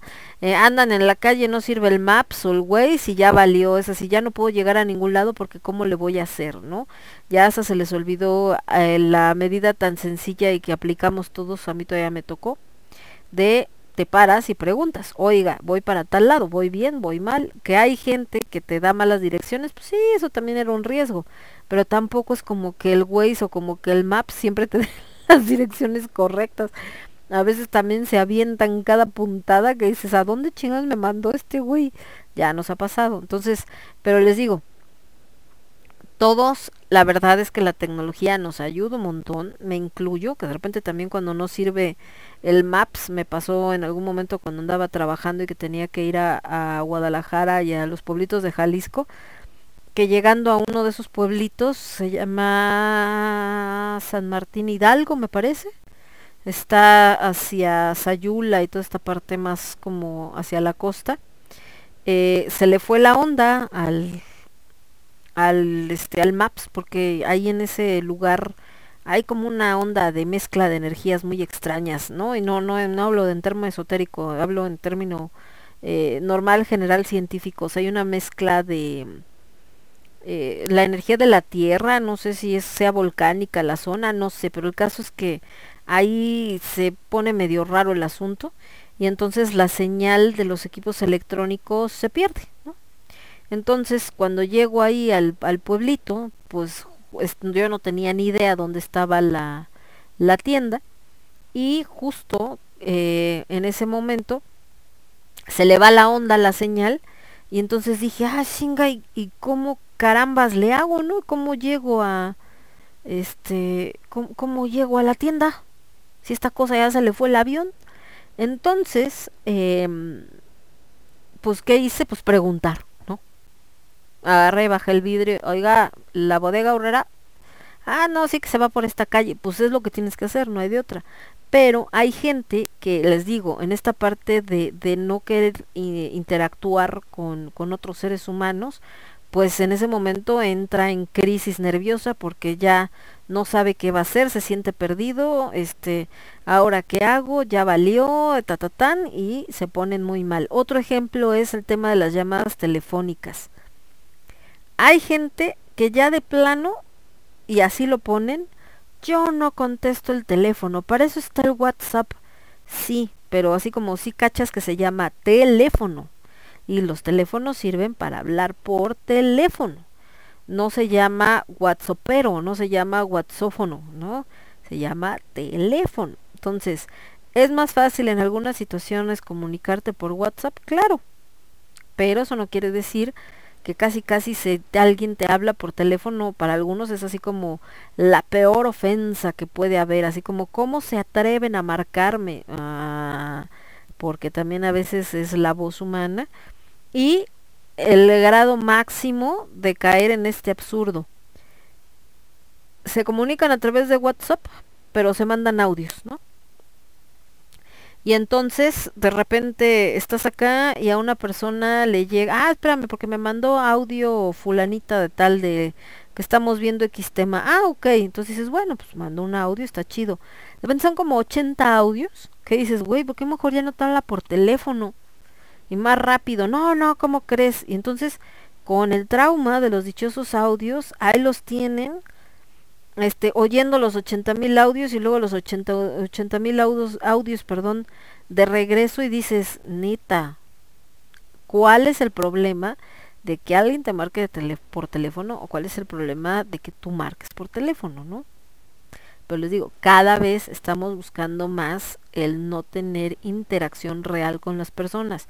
Entonces, en esta película de Wally, cuando salen así en su dichoso este carrito que los movía porque estaban tan gordos que no podían caminar y que toda la interacción que tenían era a través de línea, o sea, eh, según eso están haciendo ejercicio casi casi de levantamiento de dedito, pero todo es en la pantalla y están platicando con los amigos, pero amigos que solamente conocen porque los ven en las pantallas, ¿no? Entonces cuando eh, se rompe su silla o no sé qué chingados y entonces se caen y de repente voltean y dicen, ah, caray, ¿no? Ay, mira, no manches, está bien chida la nave. Ay, ¿a poco tenemos este una alberca y nadie está usando la alberca? Porque todo el mundo viene enfrascado en este ámbito tecnológico. Entonces es una película infantil y lo que quieran, pero pues está cargada de una gran realidad. Que es justo esto. Entonces les digo, ¿a qué, ¿por qué viene también todo este tema de los colapsos mentales? Pues por eso porque hemos puesto nuestra tranquilidad, nuestra autoestima, nuestra eh, valía, etcétera, en manos de algo tan banal y tan frío o tan simple como una máquina, en este caso como un teléfono, como una computadora, como una tablet, etcétera. Entonces, sí es como algo, les digo, bastante de pensarse. Nos vamos a con más música. Ya escuchamos a Celine Dion. Qué bonito canta Celine Dion. Es, hermosa su voz. Y lágrimas de tequila. Nos vamos a ir con algo de Amaral. De su disco Pájaros en la cabeza. Esto que se llama... Ah, esperen, estoy viendo. Mi alma perdida. Ya que estamos hablando de estos temas. Y después de la señorita Amaral, nos vamos a ir con alguien del mismo país. Amaral sí es de eh, España, no me acuerdo. Bueno, con algo de amistades peligrosas, relato de una intriga. Esto que se llama Africanos en Madrid. Y regresamos. Yo soy Lemon, esto es Lágrimas de Tequila, lo escuchas únicamente a través de Radio Estridente. Volvemos. Transmitiendo para todo el universo. Radio Estridente.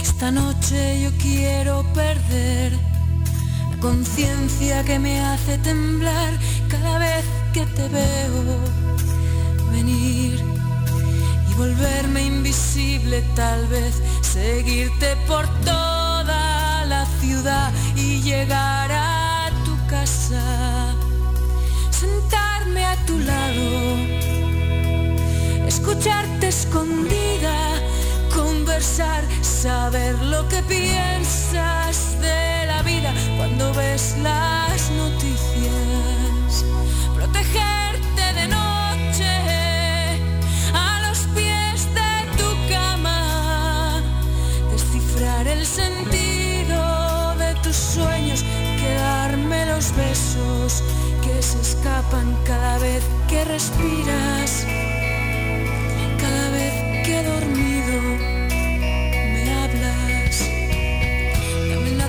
más para ver si dejo de pensar en poderes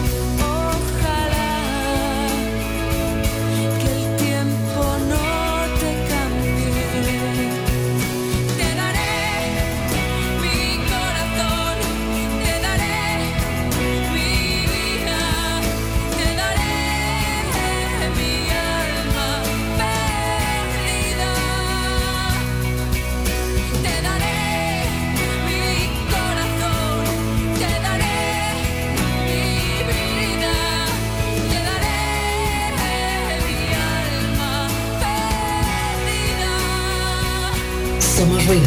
Somos estridente.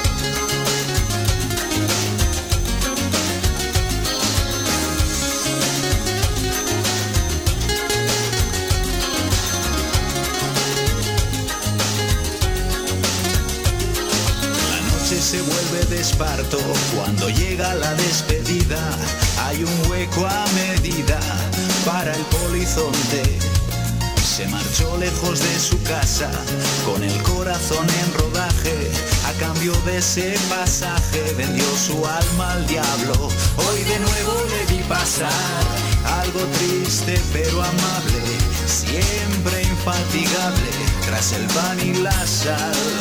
Hoy de nuevo le vi pasar, tenía los ojos alegres.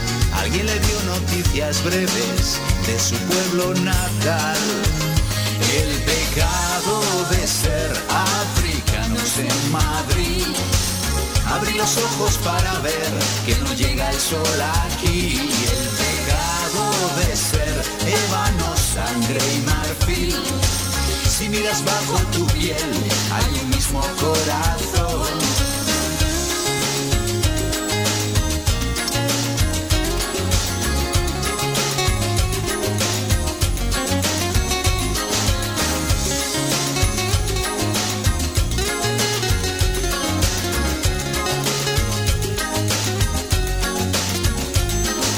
Quizás con un poco de suerte llegarás hasta la gran vía sin que la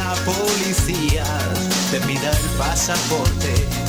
Si la luna está de su parte, por ventura tendrá su cama hecha de hojas y ramas en la plaza de España. Hoy de nuevo le vi pasar algo triste pero amable, siempre infatigable tras el pan y la sal. Hoy de nuevo le vi pasar, tenía los ojos alegres. Alguien le dio noticias breves de su pueblo natal. El pecado de ser africanos en Madrid. Abrí los ojos para ver que no llega el sol aquí. El pecado de ser ébano, sangre y marfil. Si miras bajo tu piel,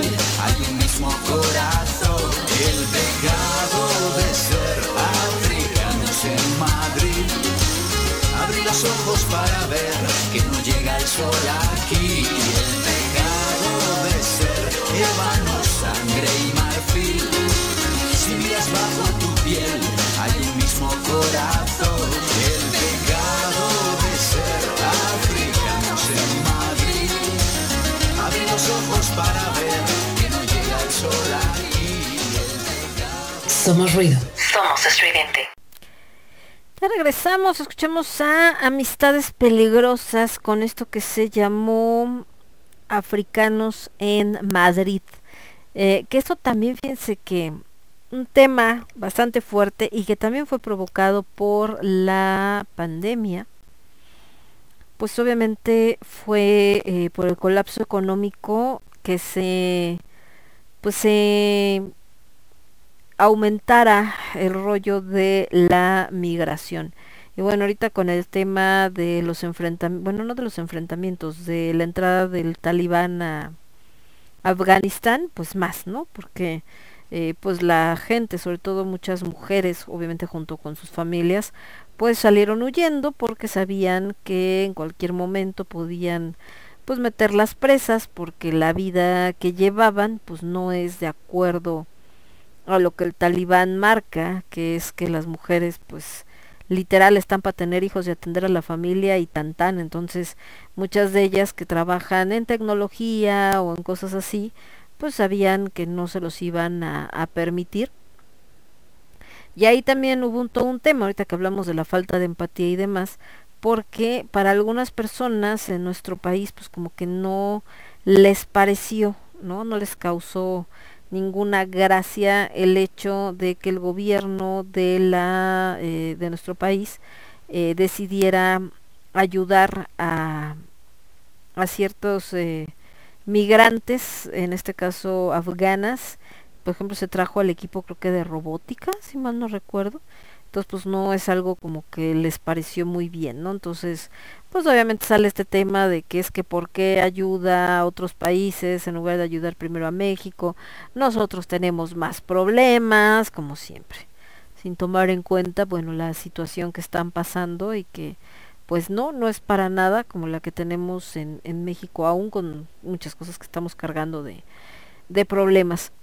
Y ahí es otro tipo de soledad la que causa la migración y que también puede causar colapsos mentales. Imaginen eh, qué tan diferente es la cultura de México a la cultura de Afganistán, aún sin el tema extremista de los talibanes, ¿no?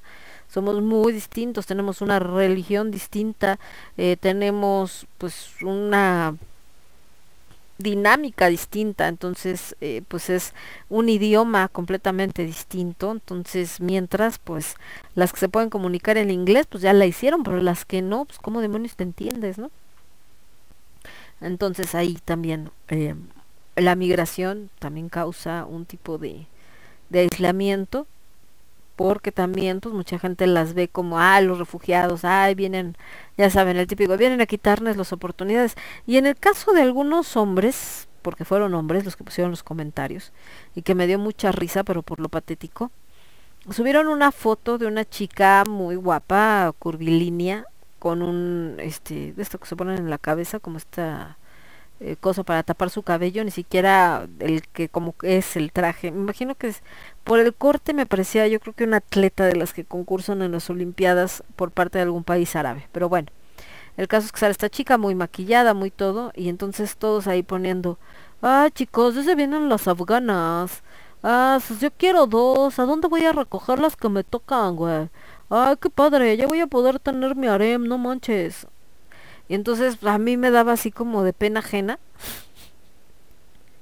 Y el señor eh, Alejandro de la Cuesta, que es el, el, líder, fundador y demás de Ice Cream, eh, puso en una publicación así como de, güey, no puedes ni mantener a tu esposa y vas a, según tú vas a mantener una afgana. Entonces tal cual, ¿no? O sea, esta onda de machito mexicano, de, así ah, que chido, voy a tener un chingo de viejas, güey. Y así de, mijo, no puedes ni atender a una, ya no digas nada más económicamente. Y según tú vas a atender atendiendo a tres o cuatro, ay, ajá. Y así, claro. Además, yo creo que justo eso han de estar buscando las afganas. O sea, están saliendo de allá para no enfrentarse a los machitos de allá y se van a querer meter acá con un machito de acá. Ajá, sí, tres veces. Pero bueno, son parte de las cositas que se encuentra uno en la red, ¿verdad? Y ya para ir cerrando con este tema, digo, todavía nos acaba el programa, pero pues ya nos queda media hora, tampoco es que nos quede tanto. Eh, creo que en conclusión de lo que hablábamos de la salud eh, mental, es muy importante el verla como lo que es, o sea, como un problema, así como la pandemia, que todo bien preocupado de que no te vaya a dar COVID y las medidas y todo esto, creo que ahorita también es importante empezar a tomar en cuenta que es algo a lo que nos vamos a enfrentar, algo con lo que vamos a tener que lidiar a todo nivel, no nada más en adultos, por supuesto también mucho en niños y que es un problema pues no es sencillo, es un problema bastante grave y que puede tener consecuencias funestas y que si se ignora y se aplican los papás la típica como de, ah, ya se le va a pasar, ay, es cosa de la edad, ay, no tiene nada ahorita, ay, es que está haciendo berrinche, ah, es que está triste, pero pues ya cuando tenga hambre vendrá a comer, o ya cuando no sé qué, no, es que está haciendo berrinche porque no le eh, compré tal o cual cosa, o porque no quise hacer tal, o no le quise dar tal, pero ya al rato ya va a estar como si nada.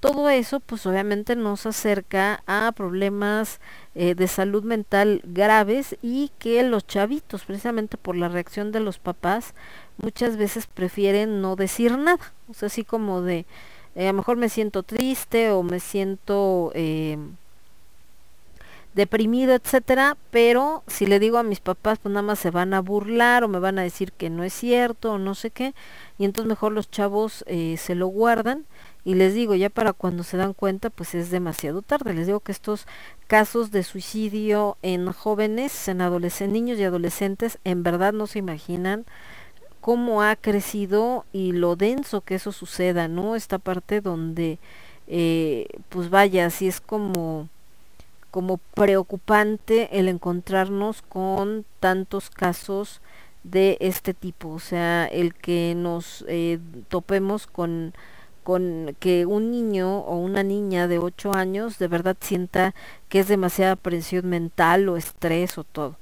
Y de este lado dice, caso una amiga sí dice que sí le causa mucha ansiedad hablar por teléfono. No, de hecho, o sea, muchos de los que dicen, ay, no, yo no quiero hablar por teléfono, justo es por eso, pero porque les causa ansiedad. Pero el tema es, ¿por qué chingados te causa ansiedad? ¿No? O sea, ¿cuál es la razón para que el que hablar por alguien con teléfono te cause ansiedad? La única razón lógica, digo, hay que explorarlo, obviamente, ¿no? No soy psicólogo, pero la razón más lógica es porque tienes que interactuar con alguien, entonces estamos graves, porque la interacción humana es parte de la sociedad en la que vivimos, no puedes aislarte del mundo. Dice por acá mi querida Rose, dice con lo sabroso que es el chismecito telefónico o la videollamada. Así es, mi Rose. Entonces, te digo, cuando a alguien le causa ansiedad esto de, de, comunicarse por teléfono, es por eso, porque no soporta la interacción humana. Pero entonces ahí tenemos que ir más profundo. ¿Por qué no soportas la interacción humana? ¿Qué hay detrás como para que no quieras tratar con otra persona o no quieras tener que interactuar con esa persona, contestarle o escucharla, ¿no? O sea, está, está grave. ¿Por qué? Porque este es otro tipo de trastorno y obviamente uno de los que provoca esta situación aislante. Y lo de menos es decir, bueno, si no quiere hablar con gente que no hable, no pasa nada y ya. Pero el tema no es ese. El tema es que uno no puede vivir aislado, no puedes vivir escondido del mundo. Entonces, en el momento que por algo tengas que eh, interactuar con las personas, pues entonces va a valer gorro, porque si por teléfono no puedes hablar, no, bueno, en persona te va a dar diarrea, ¿no?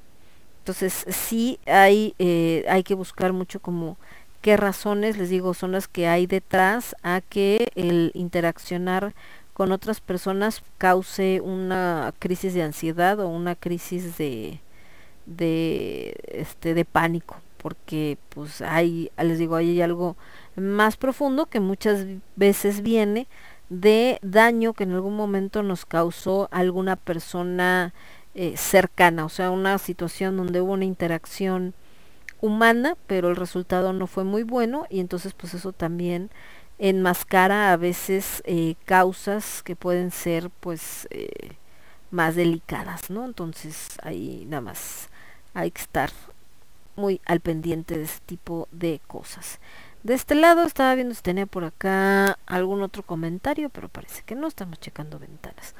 Y bueno, otra de las conclusiones con este tema de la salud mental, les digo, aparte de que de darle la importancia que tiene, o sea, en el sentido de si es un tema, si es algo complicado y si es algo que hay que tomar muy en cuenta y sobre todo dejar de tratar a los niños como si fueran tontos y no entienden las cosas, porque créanme que las entienden y a veces mejor que nosotros, porque ellos tienen esa simpleza de ver las cosas como son y no estar pensando en que en, darle 80 vueltas a las cosas y buscarle, eh, no, es que seguramente esto lo dijo por esto y entonces, y, no, a veces la respuesta es la primerita, ¿no? Los niños tienen esa capacidad, precisamente muchas veces no tienen eh, esa malicia, salvo contadas excepciones, y entonces pues ven así como de, ah, pues es que aquí yo creo que la solución más fácil es esto, o tal persona hizo esto por esto, no pasa nada.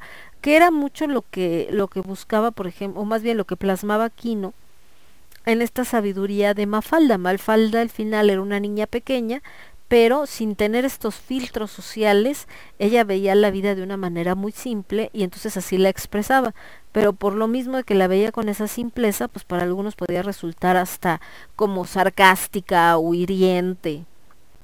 Obviamente era un personaje que Kino utilizó también como una manera de, eh, pues de dejar eh, o de plasmar ciertas quejas eh, sociales, por supuesto, alrededor de lo que era Argentina en ese momento y que bueno, siguen vigentes porque son problemas que pues no, no es como que hayan cambiado demasiado, ¿no? También eh, sigue habiendo muchas situaciones pues no muy fáciles de sobrellevar con respecto a todo, a la educación, a los niños, al gobierno, etcétera, y por eso, pues eh, más que nunca a veces está como muy actual todo lo que le pasa a Mafalda. De hecho, eh, para gente que ahorita, que ese es otro tema, volviendo a este rollo de, del de tú eres único y no existe nadie como tú y entonces eres lo máximo y todo lo demás, eh, me llama la atención subieron un post, obviamente no lo hizo la persona que lo subió, pero él pertenece a estas generaciones más recientes. Lo vio, le gustó y lo compartió donde decía, somos la primera generación que se cuestiona realmente el tener hijos, ¿no? O sea, que se da cuenta que es una gran responsabilidad y que entonces no es tan fácil y no sé qué y bla, bla. Y entonces yo decía, no muchachos, la vida es cíclica, no es la primera generación que, que piensa o que repiensa el tener hijos. Pero si es la primera generación, o bueno, la primera ahorita en esta vuelta, porque les digo que todo es cíclico, que quizá lo puede hacer sin que se le venga encima media sociedad. O sea, sí, todavía hay gente que te dice, ay, pero ¿por qué no tienes hijos? Y después te vas a arrepentir y te vas a dar cuenta que son la mayor bendición, bla, bla, bla, bla pero tampoco es como que te pongan una pistola para que lo hagas y que si no lo haces te excluyen de decir de acá y no puedes trabajar y no puedes hacer y no nada. Tampoco llegamos a ese grado.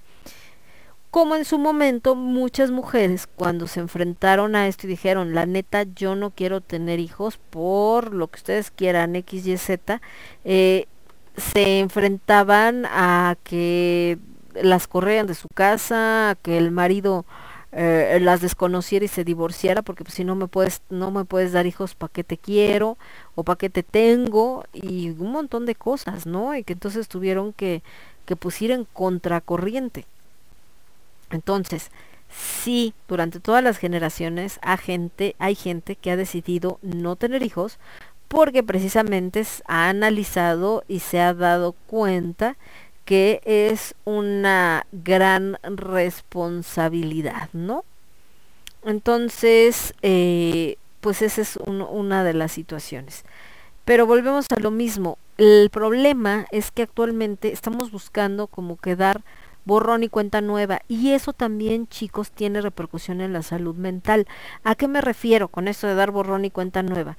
Que parece que están tratando de eliminar la historia, todo aquello que parezca eh, políticamente incorrecto.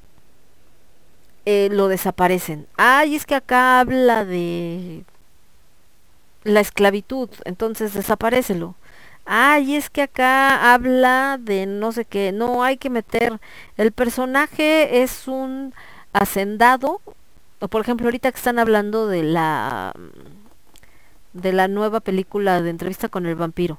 Y el vampiro Luis, que es el personaje que sea Brad Pitt, parece que quieren poner un actor afroamericano. Entonces obviamente mucha gente así como de, ay no manches, como que que van a, a, poner este una este a un actor afroamericano inmediatamente todo el mundo brinca ay les molesta la inclusión no. Es que en pro a veces del tema de la inclusión que también lo manejan a veces solo con fines económicos no porque realmente les les importa ser incluyentes caemos en el absurdo histórico. Ajá y ahí es donde les digo, como tratar de borrar lo que existió, sino, como dice una frase, un pueblo que olvida su pasado está condenado a, ¿cómo, cómo dice la frase?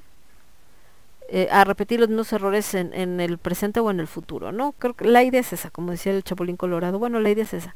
¿En qué sentido? En que el pasado está precisamente para aprender de nuestros errores. Si nosotros lo desaparecemos y hacemos como que nunca pasó nada, muy probablemente vamos a cometer esos mismos tropiezos. Entonces, ¿por qué digo que en este caso de Luis está históricamente incorrecto tratando de forzar la inclusión? Porque Luis era un hacendado durante la guerra anterior a la guerra de secesión del sur de los Estados Unidos. Lo que quiere decir que tenía haciendas y en dichas haciendas tenía esclavos y los esclavos eran afroamericanos. Entonces, si yo pongo a un afroamericano a personificar a Luis, pues solamente que entonces no lo haya convertido a vampiro en esa época, porque entonces sería estúpido. La gente afroamericana, en la época en la que se supone que existió Luis el vampiro, eran esclavos, no eran hombres libres, y menos iban a tener una hacienda. Entonces, a eso es a lo que me refiero, que no se piensa, o sea, se habla mucho de inclusión, pero ni siquiera se piensa en dónde es donde esa inclusión tiene que entrar, lo que sucede con los Juegos Olímpicos. Basaron todos los Juegos Olímpicos, bueno, normales, vamos a decirle, en todos los canales, hicieron el programa este de los protagonistas, el que hacía Televisa para tratar de competir, ahí estaban pasando altas horas de la noche todas las, las eh, competencias y ponían hasta donde entregaban la medalla y el himno y no sé qué, bla bla. Vienen los Juegos Olímpicos Paraolímpicos, es decir, la gente que tiene alguna eh, discapacidad o capacidad diferente. Y pues, ay, si bien te va, sacan como un medio resumen en las noticias y tan tan, ¿no? no sacaron las competencias, no están en los canales de televisión abierta y curiosamente ahí México sí gana medallas. ¿ah? Entonces también imagínense el tema de salud mental en estas personas ellos lo canalizaron a través del deporte, pero ¿cuántas gentes en nuestro país no están en este tipo de situación de tener alguna capacidad diferente o alguna discapacidad y tenerse que enfrentar al día a día en la calle, en donde quieran y que no pueden porque no hay rampas, porque están tapadas, porque llegas al metro y como chingados bajas las escaleras y vienes en silla de ruedas, en algunas hay elevador, pero en otras no hay modo, si alguien te lleva, pues ahí como pueden le hacen, pero yo no imagino una de estas de la línea 7 onda San Joaquín o cualquiera de esas, que son escaleras y escaleras y escaleras y escaleras con una silla de ruedas, no manches. O incluso hasta con muletas, ¿no? Entonces, así como la gente que tiene alguna, eh, alguna habilidad diferente o alguna discapacidad se enfrenta a todo esto, la gente que tiene un problema de salud mental todavía peor, porque aparentemente se ven normales y parece que no tienen nada. Entonces cuando dicen, no, es que la verdad tengo esta bronca, me siento así y asado, pues la gente voltea y dice, pues tienes dos piernas, tienes dos brazos, entonces pues, ay, tú no te quejes, tienes que agradecer y no, no digas tonterías, ponte bien, ¿no? Alégrate, pon música, pon no sé qué. Entonces invisibilizan ese problema y les digo, el tema son después las consecuencias. Y luego la misma familia está como de, ¿y por qué nunca me di cuenta? ¿Y por qué no me dijo cómo se sentía? ¿Y por qué no agarró y hizo todo para que entonces podamos, este, hubiéramos podido hablar con un psicólogo o hacer no sé qué? Pues porque cuando te lo dijo, pues nadie lo peló.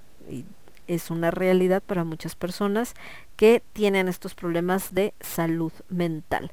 Nos vamos con más musiquita, me voy con Fangoria, esto que se llama Ni contigo ni sin ti, y el buen Piporro, Eulaulio González Piporro, con esto que se llama La gente viajero. Y regresamos. Yo soy Lemón, esto es Lágrimas de Tequila, lo escuchas únicamente a través de Radio Estridente. Regreso. Somos Estridente. Somos Estridente.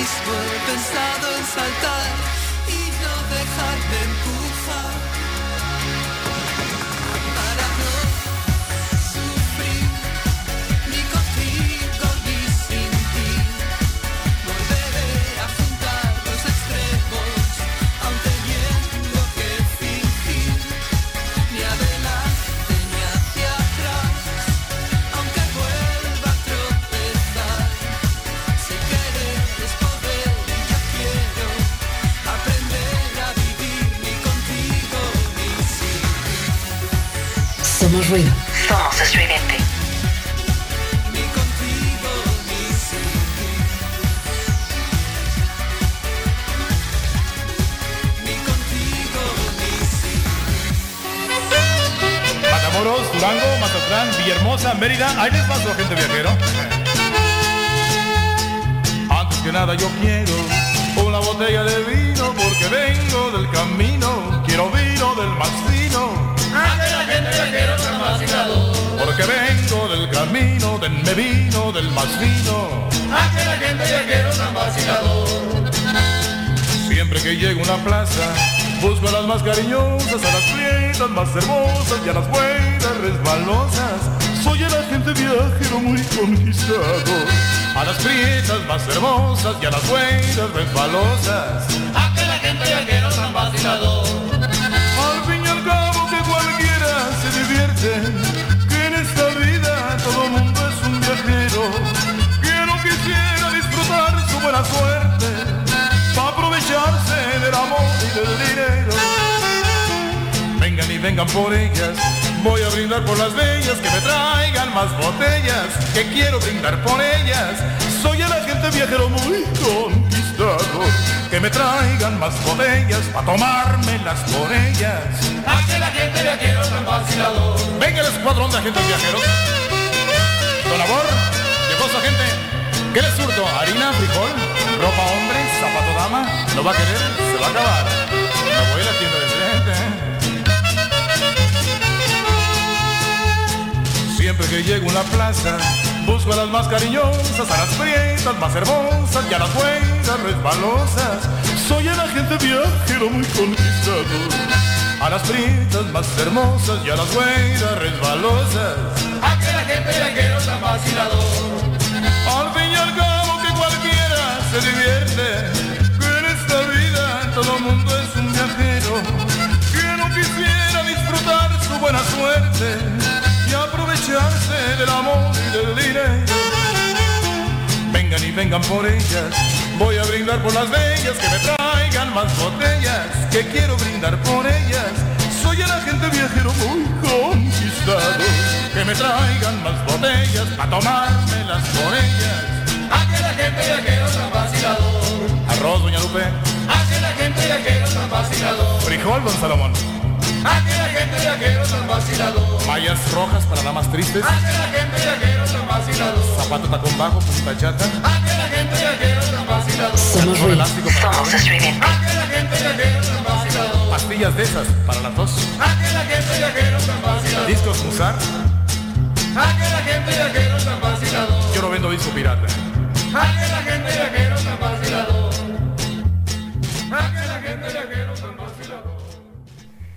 Ya regresamos, escuchamos a Fangoria con esto que se llamó Ni contigo ni sin ti y escuchamos después a Piporro, que en paz descanse, el buen Eulalio, con esto que se llamó El agente viajero. Eh, hay gente muy jovencita que nos está escuchando, bueno, ni a mí me tocó, yo creo ya, em, que era el agente viajero. Un agente viajero, hagan de cuenta que era Amazon. pero Amazon de los 40, de los 30 y este y entonces pues no era una cuestión a través de redes y todo era una persona. Entonces, por ejemplo, los grandes almacenes que había en la Ciudad de México, donde vendían pues de todo, abarrotes, ropa, etcétera, pues no era como ahorita de que está Bodega Horrera o Walmart o Chedraui o lo que sea y lo encuentras en cualquier parte de la República, en ese entonces no. Entonces en los pequeños pueblitos, pues no, bueno, ni siquiera los pequeños pueblitos, las ciudades, pero que estaban más alejadas, pues obviamente no era una onda como de que les llegara la mercancía así tan fácil. Entonces un agente viajero pues era justamente el que trabajaba para los grandes almacenes de las ciudades, les digo como la Ciudad de México, iban a los pueblitos y levantaban los pedidos en las tienditas de allá o con los negocios de allá, ¿no? Entonces por eso es que dice que le traigo azúcar, este medias, etcétera, porque sabían que después ellos lo iban a vender en sus propios negocios o eran para su uso personal, ¿no? Entonces el agente viajero andaba pues tal cual por toda eh, la República Mexicana buscando eh, toda esta mercancía, ¿no? O más bien levantando el pedido de esta mercancía y después ya cuando decía, no, pues que sí, que tráigame eh, tres de azúcar y tráigame dos de acá y entonces, ah, pues son tantos para don fulanito y estos son tantos como para don sutanito y ta, ta, ta. Y entonces ya llegaba a la Ciudad de México, entregaba su pedido, ya le decían, ah, ok, cargaban el camión y ya lo iban a repartir. Pero realmente él no lo iba a repartir. O, a veces sí, pero realmente lo que hacía era levantar esto de cuánto se necesitan y por qué. Y de este lado, eh, bueno, y otra cosa de, de la gente viajero, pues también por supuesto, era este rollo donde, como dice la, la canción, ¿no? De que eh, pues eran eh, por lo mismo que tenían esta posibilidad de andar en diferentes ciudades pues normalmente tenían una novia en cada ciudad o un ligue en cada ciudad llegaban ahí a las cantinas echar desmadre porque sabían que estaban ahí pues a veces una vez al mes dependiendo de, de qué tan grande o chico era el negocio o eh, los clientes que tenían en esa plaza entonces también mucha de, la burla con estas eh, mujeres que de repente el marido estaba pues fuera de su casa este mucho tiempo y era como este rollo de ah pues es que esa gente viajero como dando por hecho que pues sabían que no no era como el más fiel verdad sino que seguramente andaba ahí de de nalgaguanga entonces eh, siempre estaba de viaje porque los agentes viajeros les digo realmente paraban aquí solamente cuando venían a dejar sus pedidos y luego se volvían a ir para levantar pedidos nuevos porque pues como todo pues siempre se gana por comisión. De este lado déjenme ver qué más teníamos. No acá todo está en orden. Acá también ahí estamos. Y entonces eh, pues así este asunto, les decía, con la salud mental. Y entonces lo único que podemos decir ahorita con el tema del encierro. Yo nunca estuve de acuerdo con este rollo de que la gente se encerrara a piedra y lodo. Sí que había que tener muchos cuidados, sí que teníamos que aprender a vivir con este virus y cuidarnos para evitar, por supuesto, eh, contagios y demás. Pero de ahí a esto de que casi fue a piedra y lodo y nadie se me acerque y no me vea, ni no me haga, ni no, ah, creo que ya fue demasiado, ¿no? Demasiado porque precisamente minó la salud mental y minó hasta la salud física con esto que les decía de la reducción pues de nuestro sistema eh, nuestro sistema inmunológico que empezó a, a perder pues eh, su capacidad precisamente por por todo este aislamiento. Pero por otro lado creo que para muchos pues fue la única medida porque lo que les decía, si la gente no sabe ni respetar un semáforo, una señal de tránsito y todo, va a estar respetando el de no te acerques y el cubrebocas y el no sé qué tanto. Y entonces ahí nos lleva a este otro punto. ¿Cuál es la manera en la que podemos eh, evitar precisamente el tener que seguir encerrados o todo este tipo de cosas? Pues bueno, una de las soluciones, por supuesto, es el cambiar nuestros hábitos, nuestros hábitos de alimentación, nuestros hábitos de, de salud, nuestros hábitos de ejercicio, para que entonces nuestro sistema inmunológico esté protegido de la mejor manera y obviamente al estar protegido, pues entonces vamos a tener una eh, una mayor eh, posibilidad de defendernos de las enfermedades y por tanto em, reaccionar mejor a tener que vivir con este virus, porque como les decía, tampoco es que por estar encerrados y todo este rollo, automática y mágicamente el virus va a desaparecer. No, no va a desaparecer. Va a seguir por ahí. La única diferencia es que mientras más se desarrollan pues medicina, las vacunas, etcétera, etcétera, etcétera, mejor se van a poder combatir sus consecuencias y entonces pues estar como en el caso de la gripa, que pues no es algo que se cure, pero puedes controlar los síntomas y pues no es mortal o al menos no en la mayor parte de los casos, ¿no? Entonces, pues el COVID tiene que llegar también a ese punto donde va a seguir existiendo, así como la influenza, así como este el sarampión y demás, algunas que ya se han ido medio erradicando, pero que al final dejan de ser mortales para el ser humano. Pero esto pues va a ser un proceso. Tenemos que aprender a vivir con él y aprender a vivir con él pues también implica dejar la paranoia a un lado porque la neta sí está muy, muy cañón y esa misma paranoia pues nos ha llevado a mucha gente a lo que platicábamos, a este tema donde eh, pues ya está afectando nuestra salud mental a grado máximo. Entonces, aguas, aguas con eso. De este lado estaba checando algunos comentarios, estaba viendo si teníamos algún otro mensaje, pero parece que no, que todo está en orden. Les recuerdo que mañana a las 4 de la tarde tenemos programa de con H de alimentos para que nos acompañen. Y después, pues hasta el domingo tenemos el eh, quinto elemento, por supuesto. Y además em, tenemos pues el próximo martes más de lágrimas de tequila. Les mando un beso, un abrazo, muchísimas gracias por habernos acompañado. Ya saben que aquí andamos, normalmente cuando también nos quieren platicar alguna cosita, con todo gusto.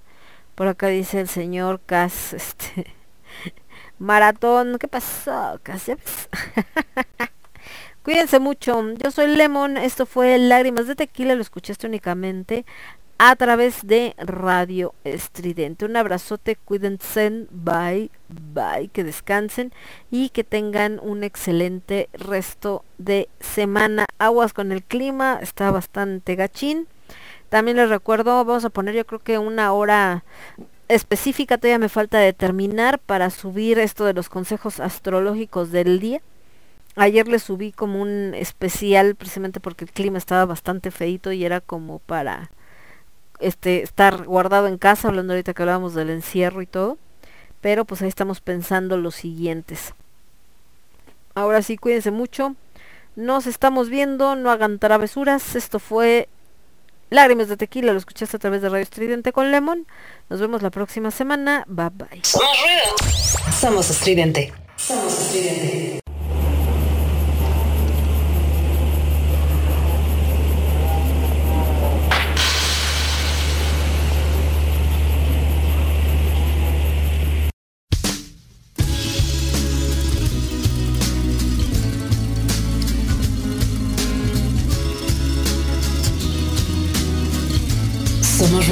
Somos estridente. La policía te está extorsionando. Pero ellos viven de lo que tú estás pagando. Y si te tratan como a un delincuente, no es tu culpa. Dale gracias al regente. Hay que arrancar el problema de raíz. Y cambiar al gobierno de nuestro país. A la gente que está en la burocracia. A esa gente que le gustan las migajas. Yo Porque aquí es donde vivo y yo ya no soy un pendejo que no guachas los puestos del gobierno. Hay personas que se están enriqueciendo. Gente que vive en la pobreza. Nadie hace nada porque nadie le interesas. La gente de arriba te detesta. Hay más gente que quiere que caigan sus cabezas y le das más poder al poder. Más duro te van a venir a coger. Porque fuimos potencia mundial. Somos pobres, nos manejan mal. Dame,